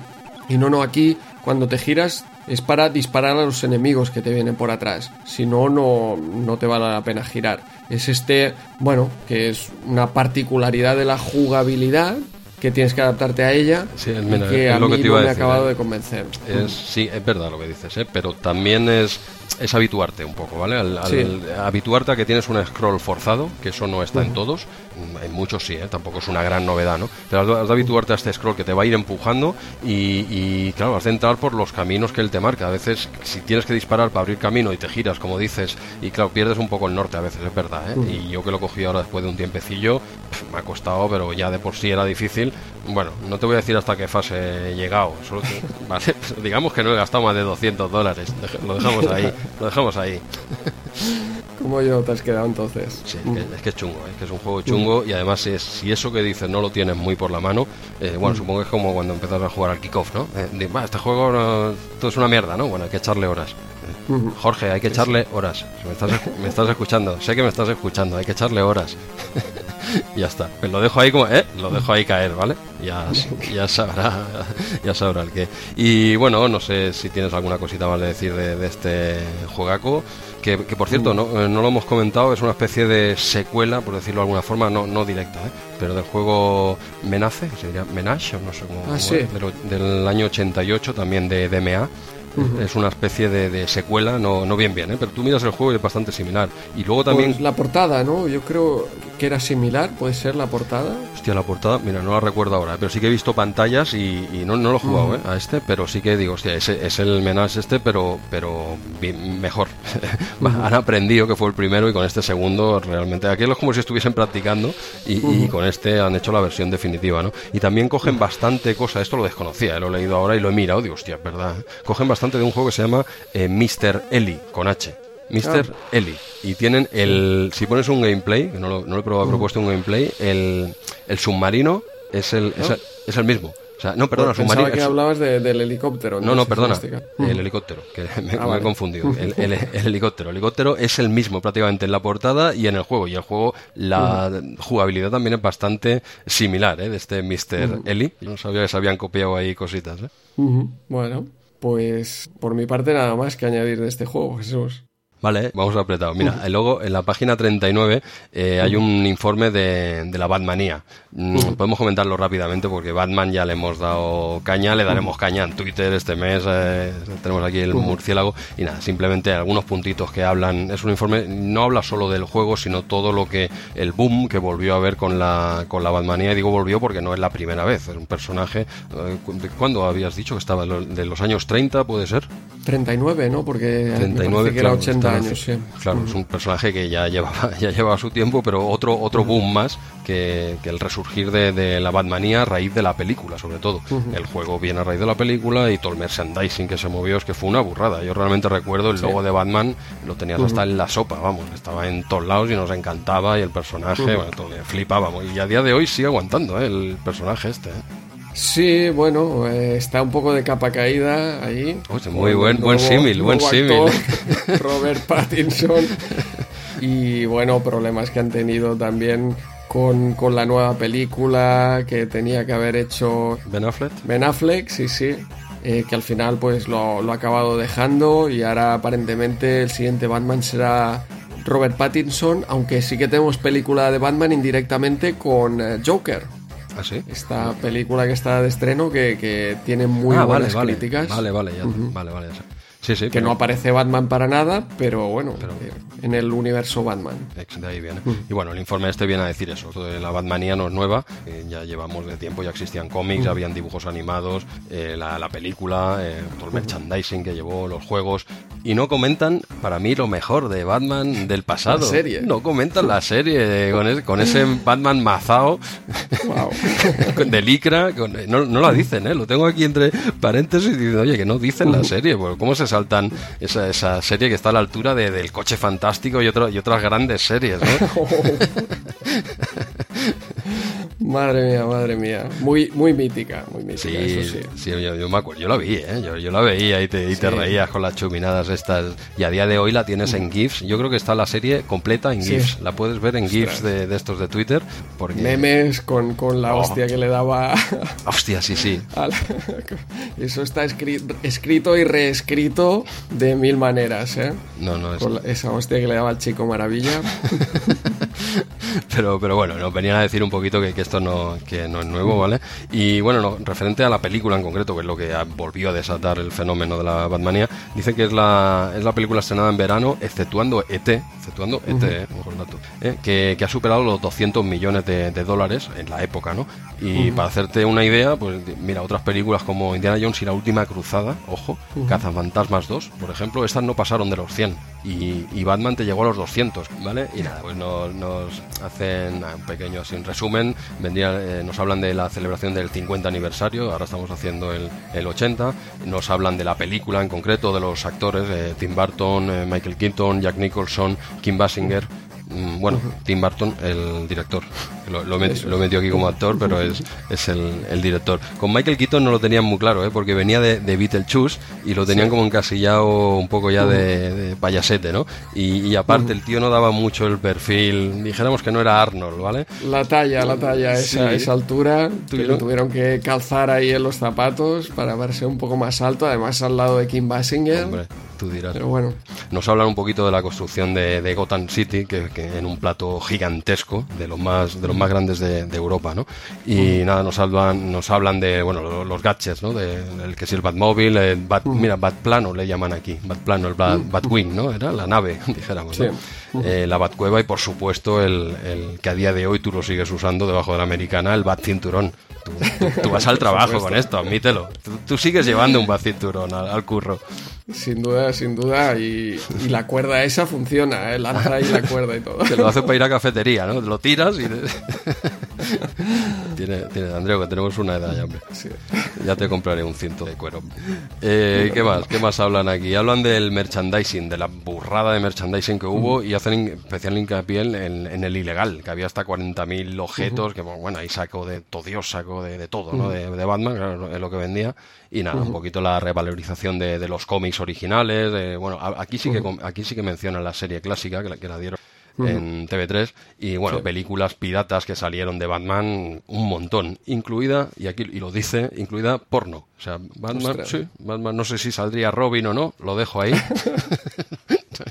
no, no lo sé, no la he visto, pero supongo que habría Vale, vale. dos no- versiones. No ¿no? sabemos por dónde iba. Oh.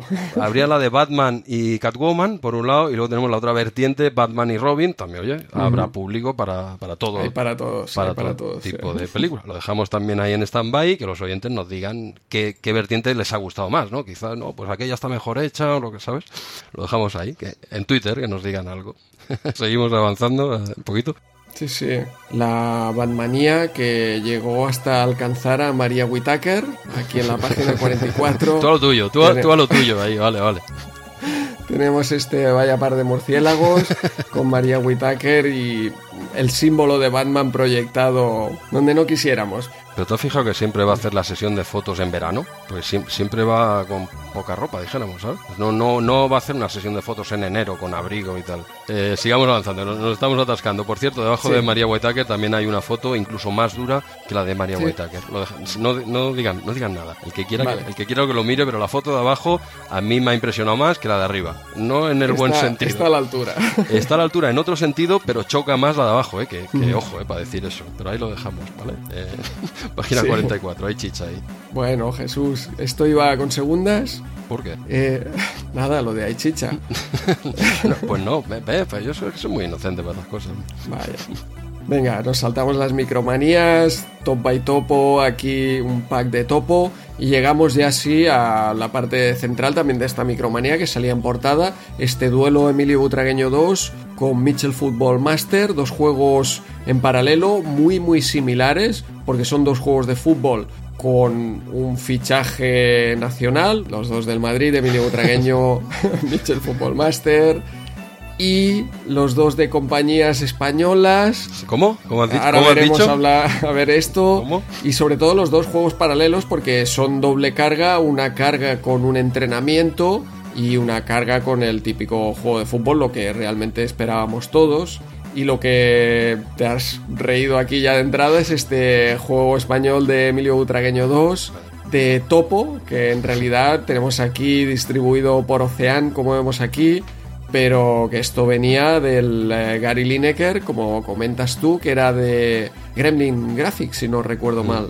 Ujú. Algo que, bueno, que a estas alturas me imagino que todo el mundo que nos escucha ya, ya lo sabe. Quien no lo sepa, Eso creo es. que ya lo hemos comentado al principio. No era- yo creo que era un poco la, la respuesta ¿no? de, eh, a Dynamic ¿no? con su Sí. Mitchell.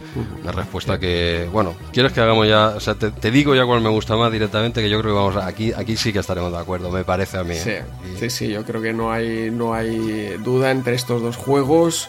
Mm, Micromanía parece que los hace empatar casi, sí, vale. pero pues vale. vamos, para mí mucho mejor Mitchell, Football Master.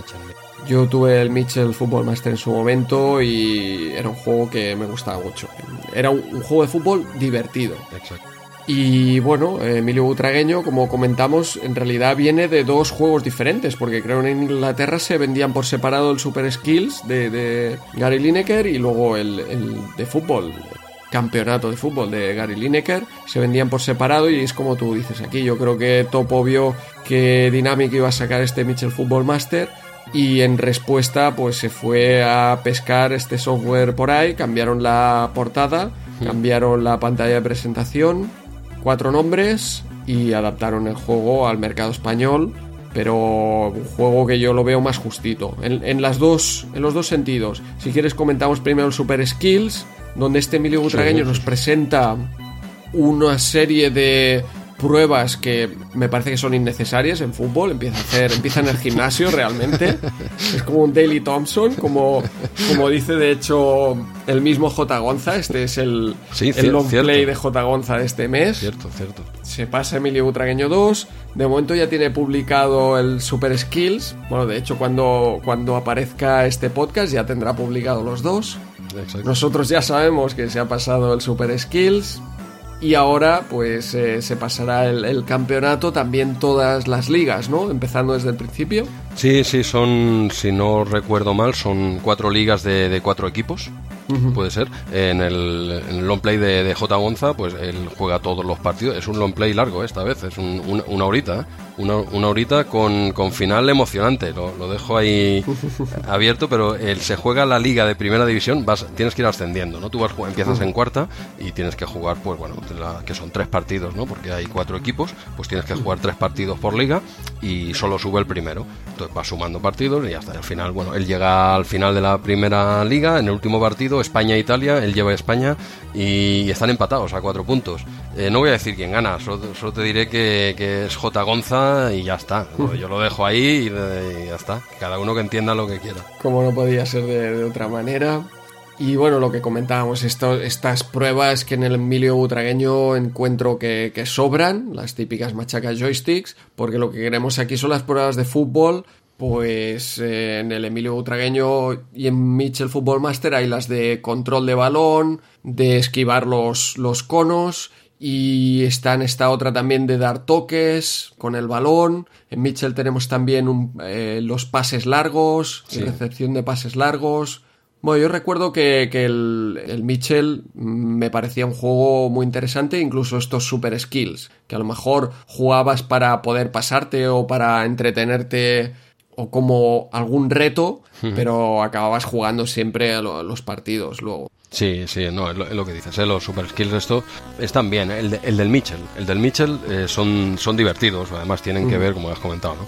con, con fútbol, ¿no? Tienes que si conos, los toques, el pase largo, eh, penaltis también, cositas de, de fútbol, que bueno, está entretenido, si no lo toca, teniendo el juego en la otra cara, no lo tocabas mucho, pero bueno, era entretenido. Y luego tienes aquí al buitre, pues que se machaca a tope en el gimnasio, como todos sabrán, que Emilio Butragueño es un tío que está en mazas, y, y entonces en el juego lo quisieron reflejar. Este juego iba sobre Gary Lineker, que tampoco es que fuese el hombre un No. machaca, pero bueno, pero vale, ¿no? Y meten, eh, ¿qué meten? Las tengo aquí, mira, flexiones, eh, barras, el tío colgado, sentadillas, eh, pesas, bíceps, importantísimo para los saques de banda. El, el bíceps, la de barra, la- es una prueba que además repiten, ¿vale? Y luego a partir de ahí sí que empiezan ya un poco como el Mitchell, más, más de fútbol, ¿no? Que si toques de balón, los conos, tiro a puerta, con unas ruedecitas, esto lo veréis en el... Hay como unos neumáticos colgados y tú tienes que chutar con cierto efecto para que pase por el medio del neumático. Y, y bueno, esa, esa tiene un pase, ¿vale? Está más o menos bien. Pero, pero bueno, es, es, es justita, hombre. Decir que aquí pueden jugar hasta, hasta cuatro players eh, por turnos y cosas así, que eso le da un, cierte, un cierto aliciente, ¿no? Y tienes niveles de dificultad. Esto, en cambio, el Mitchell no lo tiene. Solo tienes, puedes jugar un juego tú solo y el nivel de dificultad siempre el mismo. Es por defender un poquito el, el del buitre, ¿eh? que yo me sigo Sí. quedando con, con Mitchell. Pero bueno, aquí quizás, que no lo hice en su día, ¿eh? pero quizás jugando con un amiguete o varios amiguetes, ahora tú, ahora yo, para ver quién hace más, ahí sí que le puedo ver un cierto aliciente, ¿no? A ver quién hace más flexiones, por decirlo de alguna manera, ¿no? Pero tú solo no tenía mucho sentido. Sí, sí. En Micromanía ponen un 7 a Emilio Butragueño, un 8 a Mitchell Football Master en esta fase de Super Skills. y luego más adelante, pues eh, está la comparativa del modo campeonato. Que aquí me resulta súper curioso porque el ¿Qué? titular de- del reportaje es Duelo de Titanes. Y cuando llegamos aquí a la puntuación, los dos juegos les casca un 6. o sea, le ponen, eh, eh, sí, sí, no este detalle, a los, a los skills les ponen un 7 y un 8, respectivamente, y aquí un, un 6 a cada uno. O sea, tanto rollo para llegar al 6. Sí, sí, Sí, sí, yo, vaya, ya te digo, el juego del, del Mitchell me parece un juego de fútbol realmente divertido. Está claro que no hay los 11 jugadores, Sí, es pero el campo es pequeño, la pantalla de juego es pequeña.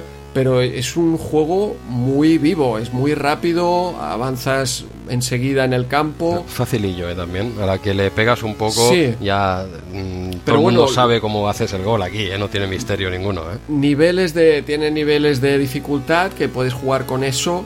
Y sí, lo que tú dices, en el nivel 1 es muy fácil, pero marcar goles ya en nivel 7 no, no es tan Sí, tan hombre, fácil. poquito a poco- Cuando conoces obviamente aquel chute en diagonal, pues eh, claro, lo tienes todo ganado. Recuerdo, ostras, recuerdo que se podían marcar goles sacando de banda. ¿Cómo? Me parece que podías llegar a, a marcar gol de, de sacando de banda. Sacando de Esto banda. me ha venido ahora un flash, ¿eh? Eso es, No, un, no- eso es un bug, eso no está lo he prohibido. logrado esta vez. ya, ya, pero aquí, aquí colaba en el Mitchell Ah, Football podías, Master. no lo recuerdo eso, o no lo he hecho nunca. Desde desde banda directamente podías, claro, porque, porque ha hecho bíceps. ¿Ves como los bíceps? Sí, claro. claro, los bíceps. No, me ha venido este flash ahora al hablar de- del chute diagonal, que sí que eh, entraba mucho, pero a mí me gustaba mucho también los, los cabezazos, cómo, cómo saltaba y se hacía grande este sprite del jugador y dabas un cabezazo, también cómo se tiraba, cómo hacía esas segadas. Sí. Lo recuerdo un juego realmente divertido, no entiendo aquí este 6. Yo ahora le veo los defectos, ¿eh? También pantalla de juego pequeña, jugadores pequeños, mm, el scroll es un poco brusco, mm, no hay 11 jugadores contra 11, pero ¿sabes también qué sensaciones he tenido con volver a este juego? Dale, dale. Entiendo el sentido de que aquellos juegos que hemos jugado en el momento, que algunos oyentes nos cuentan, pues este juego era súper bueno y tal, y luego juegas tú y dices, pero, pero ¿dónde vas con esto? ¿Qué ha pasado? ¿Qué ha pasado aquí? Pues lo entiendo, porque nada más cargar este juego, ya me, me vinieron esas sensaciones de esos campeonatos que me pegaba.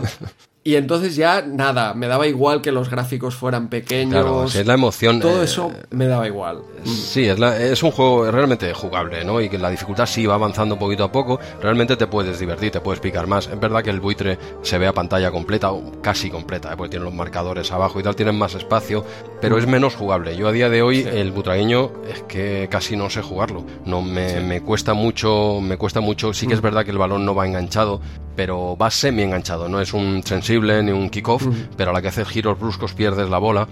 Es más fácil en el Mitchell, la bola va más enganchada, pero yo he visto que el, que el buitre eh, me cuesta, o sea, mm, no sé a ti si te ha pasado, pero es que realmente no, no había manera de hacer un gol, no, no, no, el balón cuando le pegas un balonazo, ese scroll no ayuda, me, me pierdo, me ha resultado bastante complicado jugar y en cambio el Mitchell es un juego que a- lo bueno que tiene estos juegos es que sí, que lo coges rápido, pim pam, echas un rato, es divertido, pero como son tan facilillos al final, eh, lo eh, duran poco, duran poco. Por eso, y perdona, que lo vuelvo a meter otra vez, esta vez sí que lo voy a meter con, con criterio, ¿eh? el más die, ¿vale? Es un juego complicado y claro, a primeras te echas para atrás, claro que te echas para atrás, pero cuando lo tienes por la mano, mm, tiene mucha más vida eh, en el tiempo, en mi opinión, que un Mitchell, por ejemplo. Por el Mitchell, a la que lo tienes controlado, incluso en el nivel más top, mm, te lo acabas, te dura un mes. El, el otro tienes juego para aburrir, ¿no? Por supuesto, esta es mi opinión, ¿eh? Ojo. ¿Vale? Y claro, lo, veo un poco facilillo. Bueno, decir que el campeonato del, del buitre era lo que ya hemos comentado, ¿no? Cuatro ligas de, de cuatro equipos y en cambio en el Mitchell, aquí, aquí cogían y hacían la Eurocopa del 88. Eso es. Aquí sí, sí, era- es una Eurocopa. Tenemos el modelo de Eurocopa de por entonces, que eran eh, ocho equipos, Exacto. cuatro y cuatro, dos grupos, Exacto. y luego semifinales y, y final. Eh, no como ahora que se hace eterno, con tantos equipos, con partidos ahí morralla, vamos a decirlo claro.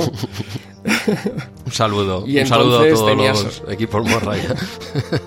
No, no, pero vamos, o sea, para ver grandes partidos de fútbol es que no acabas viendo luego un Italia-Alemania, Holanda, No, lo ves al Inglaterra, final. no acabas viendo esos partidos que son los que quieres ver.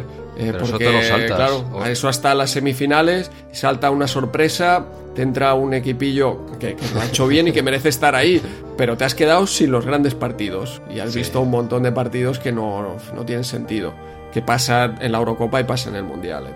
Pero ¿qué haces al final? Pues te, la primera parte del mundial ves un poquito, pero yo me Sí. paro a ver el mundial cuando ya empiezan los cruces.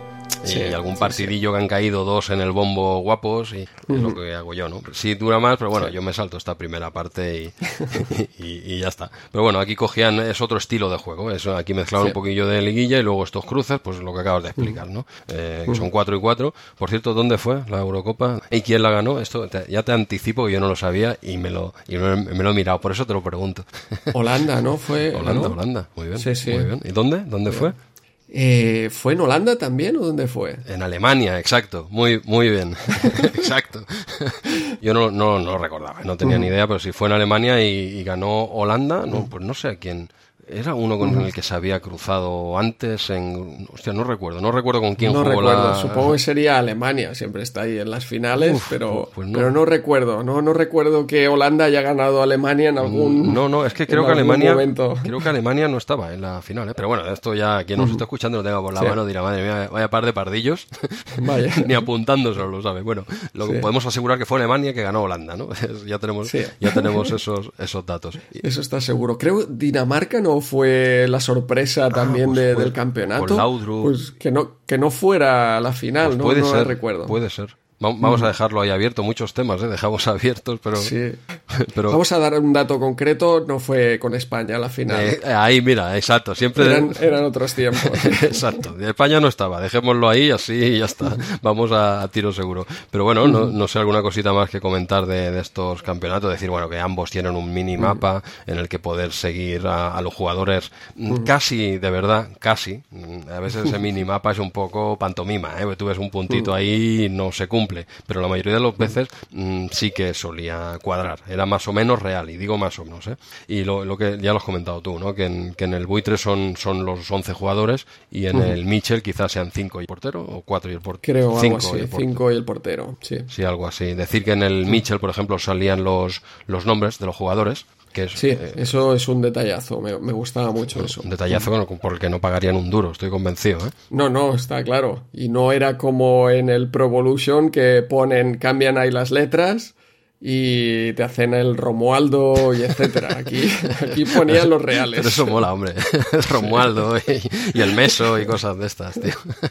Pero eso mola. Aquí los, los reales, total, si no puestos a no pagar, pues lo pongo bien, ¿no? Claro. Digo yo, en, el, en cambio en el buitre no salían los nombres de los jugadores. Pero bueno, Sí. eh, repetimos, no era el buitre, era, bueno, hubiese sido cambiar el texto y ya está, pero bueno, son detallitos, ¿no? Y ya está. Yo tampoco considero así como resumen final, no considero que el butragueño sea un mal juego, pero a día de hoy eh, me cuesta realmente y después de haber jugado, y yo me gustan mucho los de fútbol y sigo jugando a FIFA a día de hoy. Entonces, claro, después de toda esta progresión, ahora ponerme un butragueño no me entra, no me entra, pero yo sé que en la, en la época mm, no me estaba mal, ¿eh? pero me lo pasé mejor con el Mitchell, lo considero mejor juego. A día de hoy todavía se puede echar un rato, ¿eh? hasta que coges el tranquillo, que por cierto son 10 minutos y ya lo sé.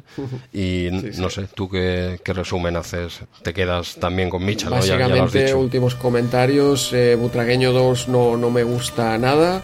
El problema que le veo es este marcador abajo, ya lo comentamos con el Butragueño Ah, 1, ah, las versiones de, Vale. de Atari y de Commodore, Vale. que te deja un campo, sí muy ancho, pero el fútbol se trata de avanzar hasta la portería y entonces, pues realmente el campo de visión es realmente pequeño. Porque se juega Es más difícil. Porque se juega en vertical, claro. Si eso fuese Eso es, en, la- juega- en lateral hubiese sido perfecto, ¿eh? pero claro, en vertical Sí. es verdad lo que dices. ¿eh? Sí, sí, esto molesta bastante. Y luego, ¿has jugado a la versión MSX de Butragueño 2? En la versión, ¿por qué, por qué lo dices? No, no estaba en el. No, Yo, eh, sí, sí, Sí, que sí está, que sí, estaba, he sí visto sí, estaba mirando, un digo, long play tam- también de Araubi Claro, y es donde, donde lo he visto. Y hostia, me parece bastante malo, ¿eh? Sí, lo, lo es. lo es. Los sprites son típicos transparentes así de MSX, con la pintura que es un, un carácter cuadrado Ah, que representa el color de la cabeza. Sí, sí, es, es- en MSX, eh, pero sí, ahora que lo estabas diciendo, estaba mirando aquí, digo, sí, sí, sí, yo lo probé, lo probé Sí. los dos en la, en la época, Sí. pero es verdad que el, el de MSX eh, es durillo, me, me- mira, me, duro, duele duro. decirlo, lo he dicho al principio, he dicho que no lo repetiría, pero va, lo, voy, lo voy a decir realmente en ambas versiones, sobre todo en la del Mitchell, en, en Amstrad es es claramente superior, de hecho es donde se programó, ¿no? El buitre, de, perdona, el, el Mitchell se programó primero en Amstrad y luego se hicieron las conversiones, creo, que se hizo... No lo sé, pero hace toda la pinta. Tiene unos sí. graficazos en Amstrad, sobre todo la parte del Super sí, Skills. no, y el otro son pequeños, pero, pero muy resultones, muy coloridos.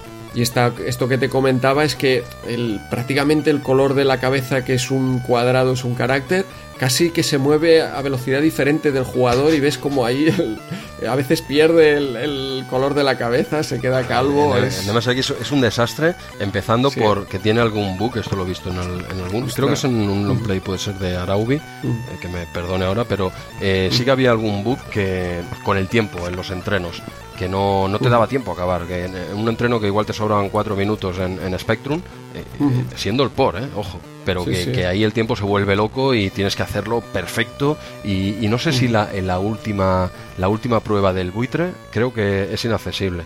Te pone algo así como un mensaje que dice creo que es en el buitre a ver si me estoy confundiendo con el Mitchell yo juraría que es en el buitre que pone algo así como olvidado.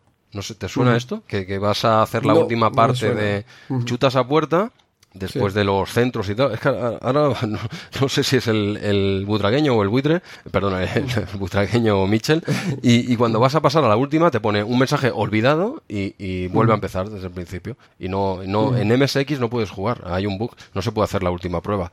Y tiene, en, en cambio en Spectrum sí, y es un, y es un por. Ujú, Lo desconocía. Ya para acabarse un caso, yo prefiero Butragueño 1, que sí que me parecía un buen juego de fútbol, a pesar de sus las múltiples críticas que tiene. Prefiero Butragueño 1 a Butragueño 2, sin duda. Sí, sí, sí, es que es mejor. Es que es mejor. Bueno, el te, te gustó el butragueño. Este no es butragueño 2, ni historias. Podría haber competido mejor el butragueño normal con, con el Mitchell y, Sí. y ya está. Pero bueno, entonces nosotros le damos una victoria clara a Mitchell, no, no tan justita Sí. como le da como le da Micromanía, ¿no? Que gana por un puntito al final. Eso es, nosotros yo creo que es victoria amplia, en, tanto en Super Skills como en el partido o el campeonato. Ok, pues ya tenemos finiquitado esto. Vamos, vamos, a nos queda nada para acabar la revista, Vamos. que la gente ya... Sí, sí, nos- vamos, vamos tirando hacia Vamos, el final, un montón de publicidades como siempre. Tenemos por aquí Comando 4 que ya hablamos el número anterior de RM30, Thunderbirds que no documentaremos por aquí y acabamos sí con el- la sección de Arcade Mar- Machine que en esta vez tenemos Arch Rivals, un juego de baloncesto. Yo diría que un precursor de NBA Jam, Totalmente. que también es de la misma compañía, de Midway. Totalmente. Hablamos de un 2 contra 2. En este caso no hay jugadores conocidos como, como NBA Jam. Y la peculiaridad es que es un poco violento, ¿no? Es aquí a repartir hostias y es la, la diferencia un poco. Pero me parece eso, eh, la definición perfecta es el precursor de NBA Jam. To- Totalmente, a mí me sonaba, me sonaba este juego, ¿eh? pero no, no, no lo había probado realmente. ¿eh? Eh, Y ahora cuando le he dado 8, una partidita aquí, y oye, me ha divertido, ¿eh?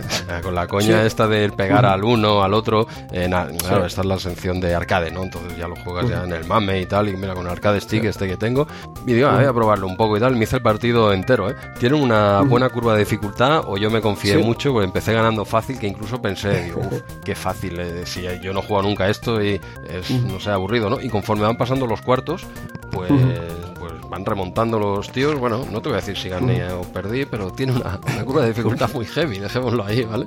Y, y no, no, la verdad es que van mejorando, o ya les cu- cuesta menos quitarles el balón, o cuesta, eh, cuesta más quitarles el balón, los tiros no te entra todo, o sea que en ese sentido está bien, y luego es divertido el hecho de que vayas eh, pegando y no sé, es un NBA Jam, pues más justito, lo que acabas de decir, es que Sí, es la pre- sí, sí, años antes de NBA Jam. Entonces es un poco más justo técnicamente, pero es lo que tú dices. A mí el resumen de este juego es que es realmente divertido, divertido, sí, sí. asequible, porque tiene esta curva de dificultad que te deja jugar al principio e ir pasando Sí, cuartos. Y es muy adictivo. O sea, es que es básicamente un, un NBA Jam un poco anticuado y aún así sigue teniendo también sus cutscenes divertidas, sus voces digitalizadas. Vemos al comentarista, vemos a las cheerleaders, vemos a los árbitros en algunos mí- momentos. también te digo que, que cada canasta me saquen una animación de esta que sí que es divertida, pero en cada canasta lo veo excesivo. Eso es lo, Sí, sí, una sí. de las pegas que pondría es que, entre otras, ¿eh? no tengo más, pero, pero que cada canasta salga una animación te va rompiendo el juego. Eso no me acaba de convencer. Luego el hecho de que eh, eso es un 2 contra 2, pero tú solo llevas un jugador. El, otro jugador eh, lo lleva a la máquina eh, tú controlas cuándo tira y cuándo pasa.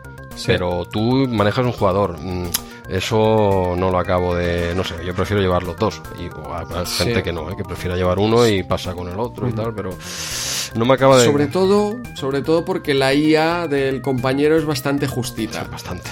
Eh, como tú dices, tú le puedes pedir la pelota o puedes hacer que tire, pero es que muchas veces llega y él no se decide a tirar o no se decide a entrar, entonces tienes que como pasártela a ti o tirar desde donde no quieres tirar con, con este compañero. Ese sí que es uno de los puntos, o quizá el punto más Sí, débil yo es que lo veo. de este juego. o sea, lo usas para hacer paredes, prácticamente, como en el, Sí. como en el fútbol. Cuando ves que te Sí, ves muy agobiado, tú con los otros dos lo usas al otro tío para que vayan a por él, un poco, y haces la pared, pero, pero poco más.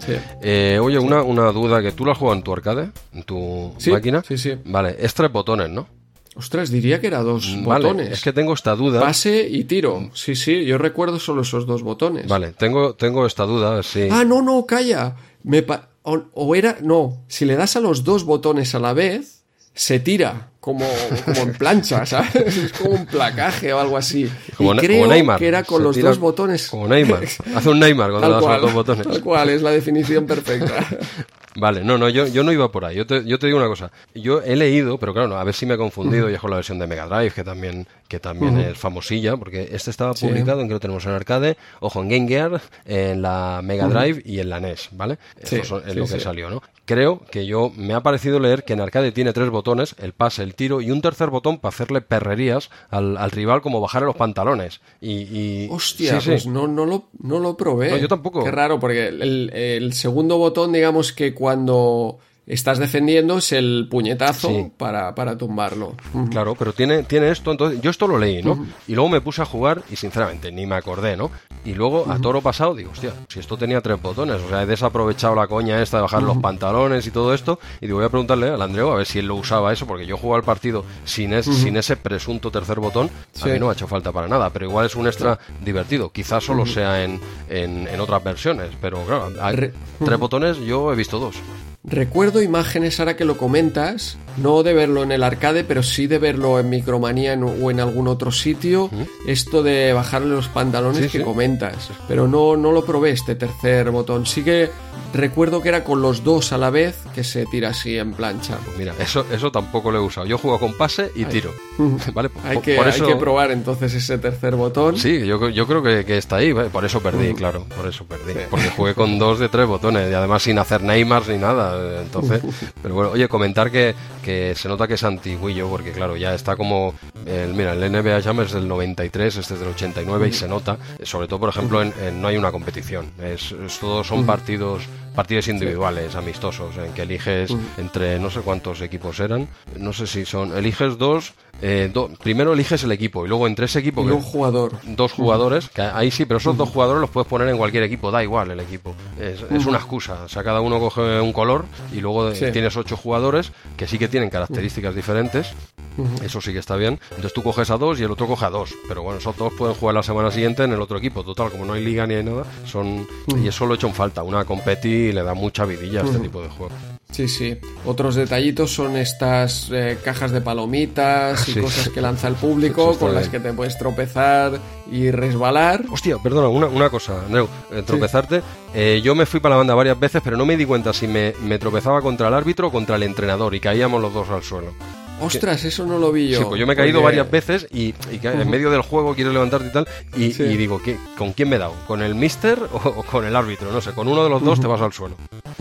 No, no me había fijado, sí que me había fijado esto que patinas ahí con las cajas de palomitas que, que te lanzan. Y como comentabas, la versión de NES y Mega Drive, yo he probado estas dos. Sí. La versión de NES me parece más difícil. Es raro ¿eh? que el arcade sea más, más asequible. Más complicado. Pero la versión de NES me ha parecido un poco más difícil. Y la versión de Mega Drive muy buena, muy jugable. No llega a la versión arcade, a pesar de que es un arcade antiguo. Pero, pero también muy jugable, Hostia. y divertida. Pues mira, no, yo no he probado la- las otras versiones. Hombre, curioso también el de Game Gear, ¿no? Esto en Game Gear, ¿cómo, Sí. cómo se vería esto, no? La verdad es que no. Sí, sí, qué pequeño que, que debe ser, exacto. Bueno, pero son gráficos así grandotes. Yo creo que yo creo que puede dar el pego. Pero bueno, entonces de estas, de las que de otras Durante versiones. cinco minutos que dura la batería, ¿no? ahí, ahí. Pues, es que se nos ve el plumero que somos de Nintendo, Andreu. Ya, ya- ya- ya no lo han dicho, ya no lo han dicho. Hostia, sí. pero Bueno, y, y eso, y en los comentarios también decía que volveríamos a, ver, a hablar de Mega Drive, me refería a este juego que, que probé aquí en Mega Drive. y da, o sea, de, lo- de los que has probado fuera de arcade, el mejor el de Mega Drive, ¿no? Porque el de NES es complicadete, por lo que Sí, dices. sí, sí, el de NES es un poco más difícil, por lo tanto pierde un poco ahí de jugabilidad, pero el de Mega Drive es muy, muy bueno también. Pero bueno, eh, como siempre, yo preferiría jugar arcade en estos casos, y más ahora. y más hoy en día. Pues bueno, pues por mi parte, Arch Rivals lo recomiendo, ¿eh? Realmente es un juego que tenía ahí olvidado, que no había practicado mucho, me lo puse aquí y, es- y te diviertes, ¿eh? es, es- es divertido, te, picas, ¿eh? Eh, De hecho, iba con un poco de prisa, ¿eh? Digo, "Ah, voy a hacerme aquí dos partes, me voy, ¿no? Y digo, ya acabo el partido. Si lo sé, me voy antes, pero... Sí, sí, yo el resumen sería divertido Sí. y adictivo. Exacto, por mi parte ya tengo ventilado el, el Arch Rivals. Por mi parte también, y vamos acabando, ¿no? Ya con esta revista. Eh, sí, sí, Andreu, acabamos ya, ya aquí, que ya, ya hay bastante, demasiado llevamos. Y nada, y aquí cerramos el, el episodio número 17 de Retromanía 30. Pero antes de acabar el programa, me gustaría probar algo que Bergamanataca nos propuso en iVoox, un concurso que no sea a través de Twitter. Así que haré una pregunta que no pueda ser resuelta consultando Internet. Y hoy en día, a ver qué cuestión no, no, no resuelve el señor Google, ¿no? Pues fácil, todo lo relacionado con, con RM30, ¿no? no nos conoce ni, ni el tato. Jesús, creo que te estás metiendo aquí en un retro jardín muy chungo. No acabo de ver claro tu planteamiento. Bueno, ni yo ni nadie. Creo que Bergamanataca se refería a un concurso relacionado con videojuegos retro, con micromanía, segunda época, no sé, cualquier cosa que no sea RM30. Madre qué, qué- poco conoces a nuestros oyentes, Andreu. En realidad él quería un concurso sobre RM30, eh, pero le daba vergüenza decirlo así, directamente. Bueno, que voy a plantear una pregunta con cinco posibles respuestas y los oyentes que sepan la solución pueden responder en los comentarios de iVox. ¿eh? Tú también, Andreu, puedes participar, ¿vale? ¿Qui- ¿Quieres escuchar la, la endiablada pregunta solo para expertos en, Retromanía 30? ¿eh? ¿Puedo evitarlo? Eh, que va, que va, eh, ni de coña. Así que le, le voy a dar caña, ¿vale? Escucha, ¿eh? es chunga, ¿eh? ¿Vale? A ver. Ya verás. ¿Dónde y cuándo se conocieron los presentadores de RM30? ¿En serio, Jesús? ¿Me puedo marchar ya o qué? que va. Ni, No. ni- ni- ni de coña. Eh, faltan las respuestas, hombre. Te he dicho que iba a dar... Ah, hay opciones. Hay, hay opciones, hay opciones porque es, es muy chunga, tío. Hombre, esto tendría que ser libre está, para que de explotar aquí la, la creatividad de nuestros oyentes. No, como este es el primero, doy opciones. Depende cómo funcione esto y si alguien nos hace caso, que yo creo que no va a contestar. Aquí sí que no va a contestar ni el tato.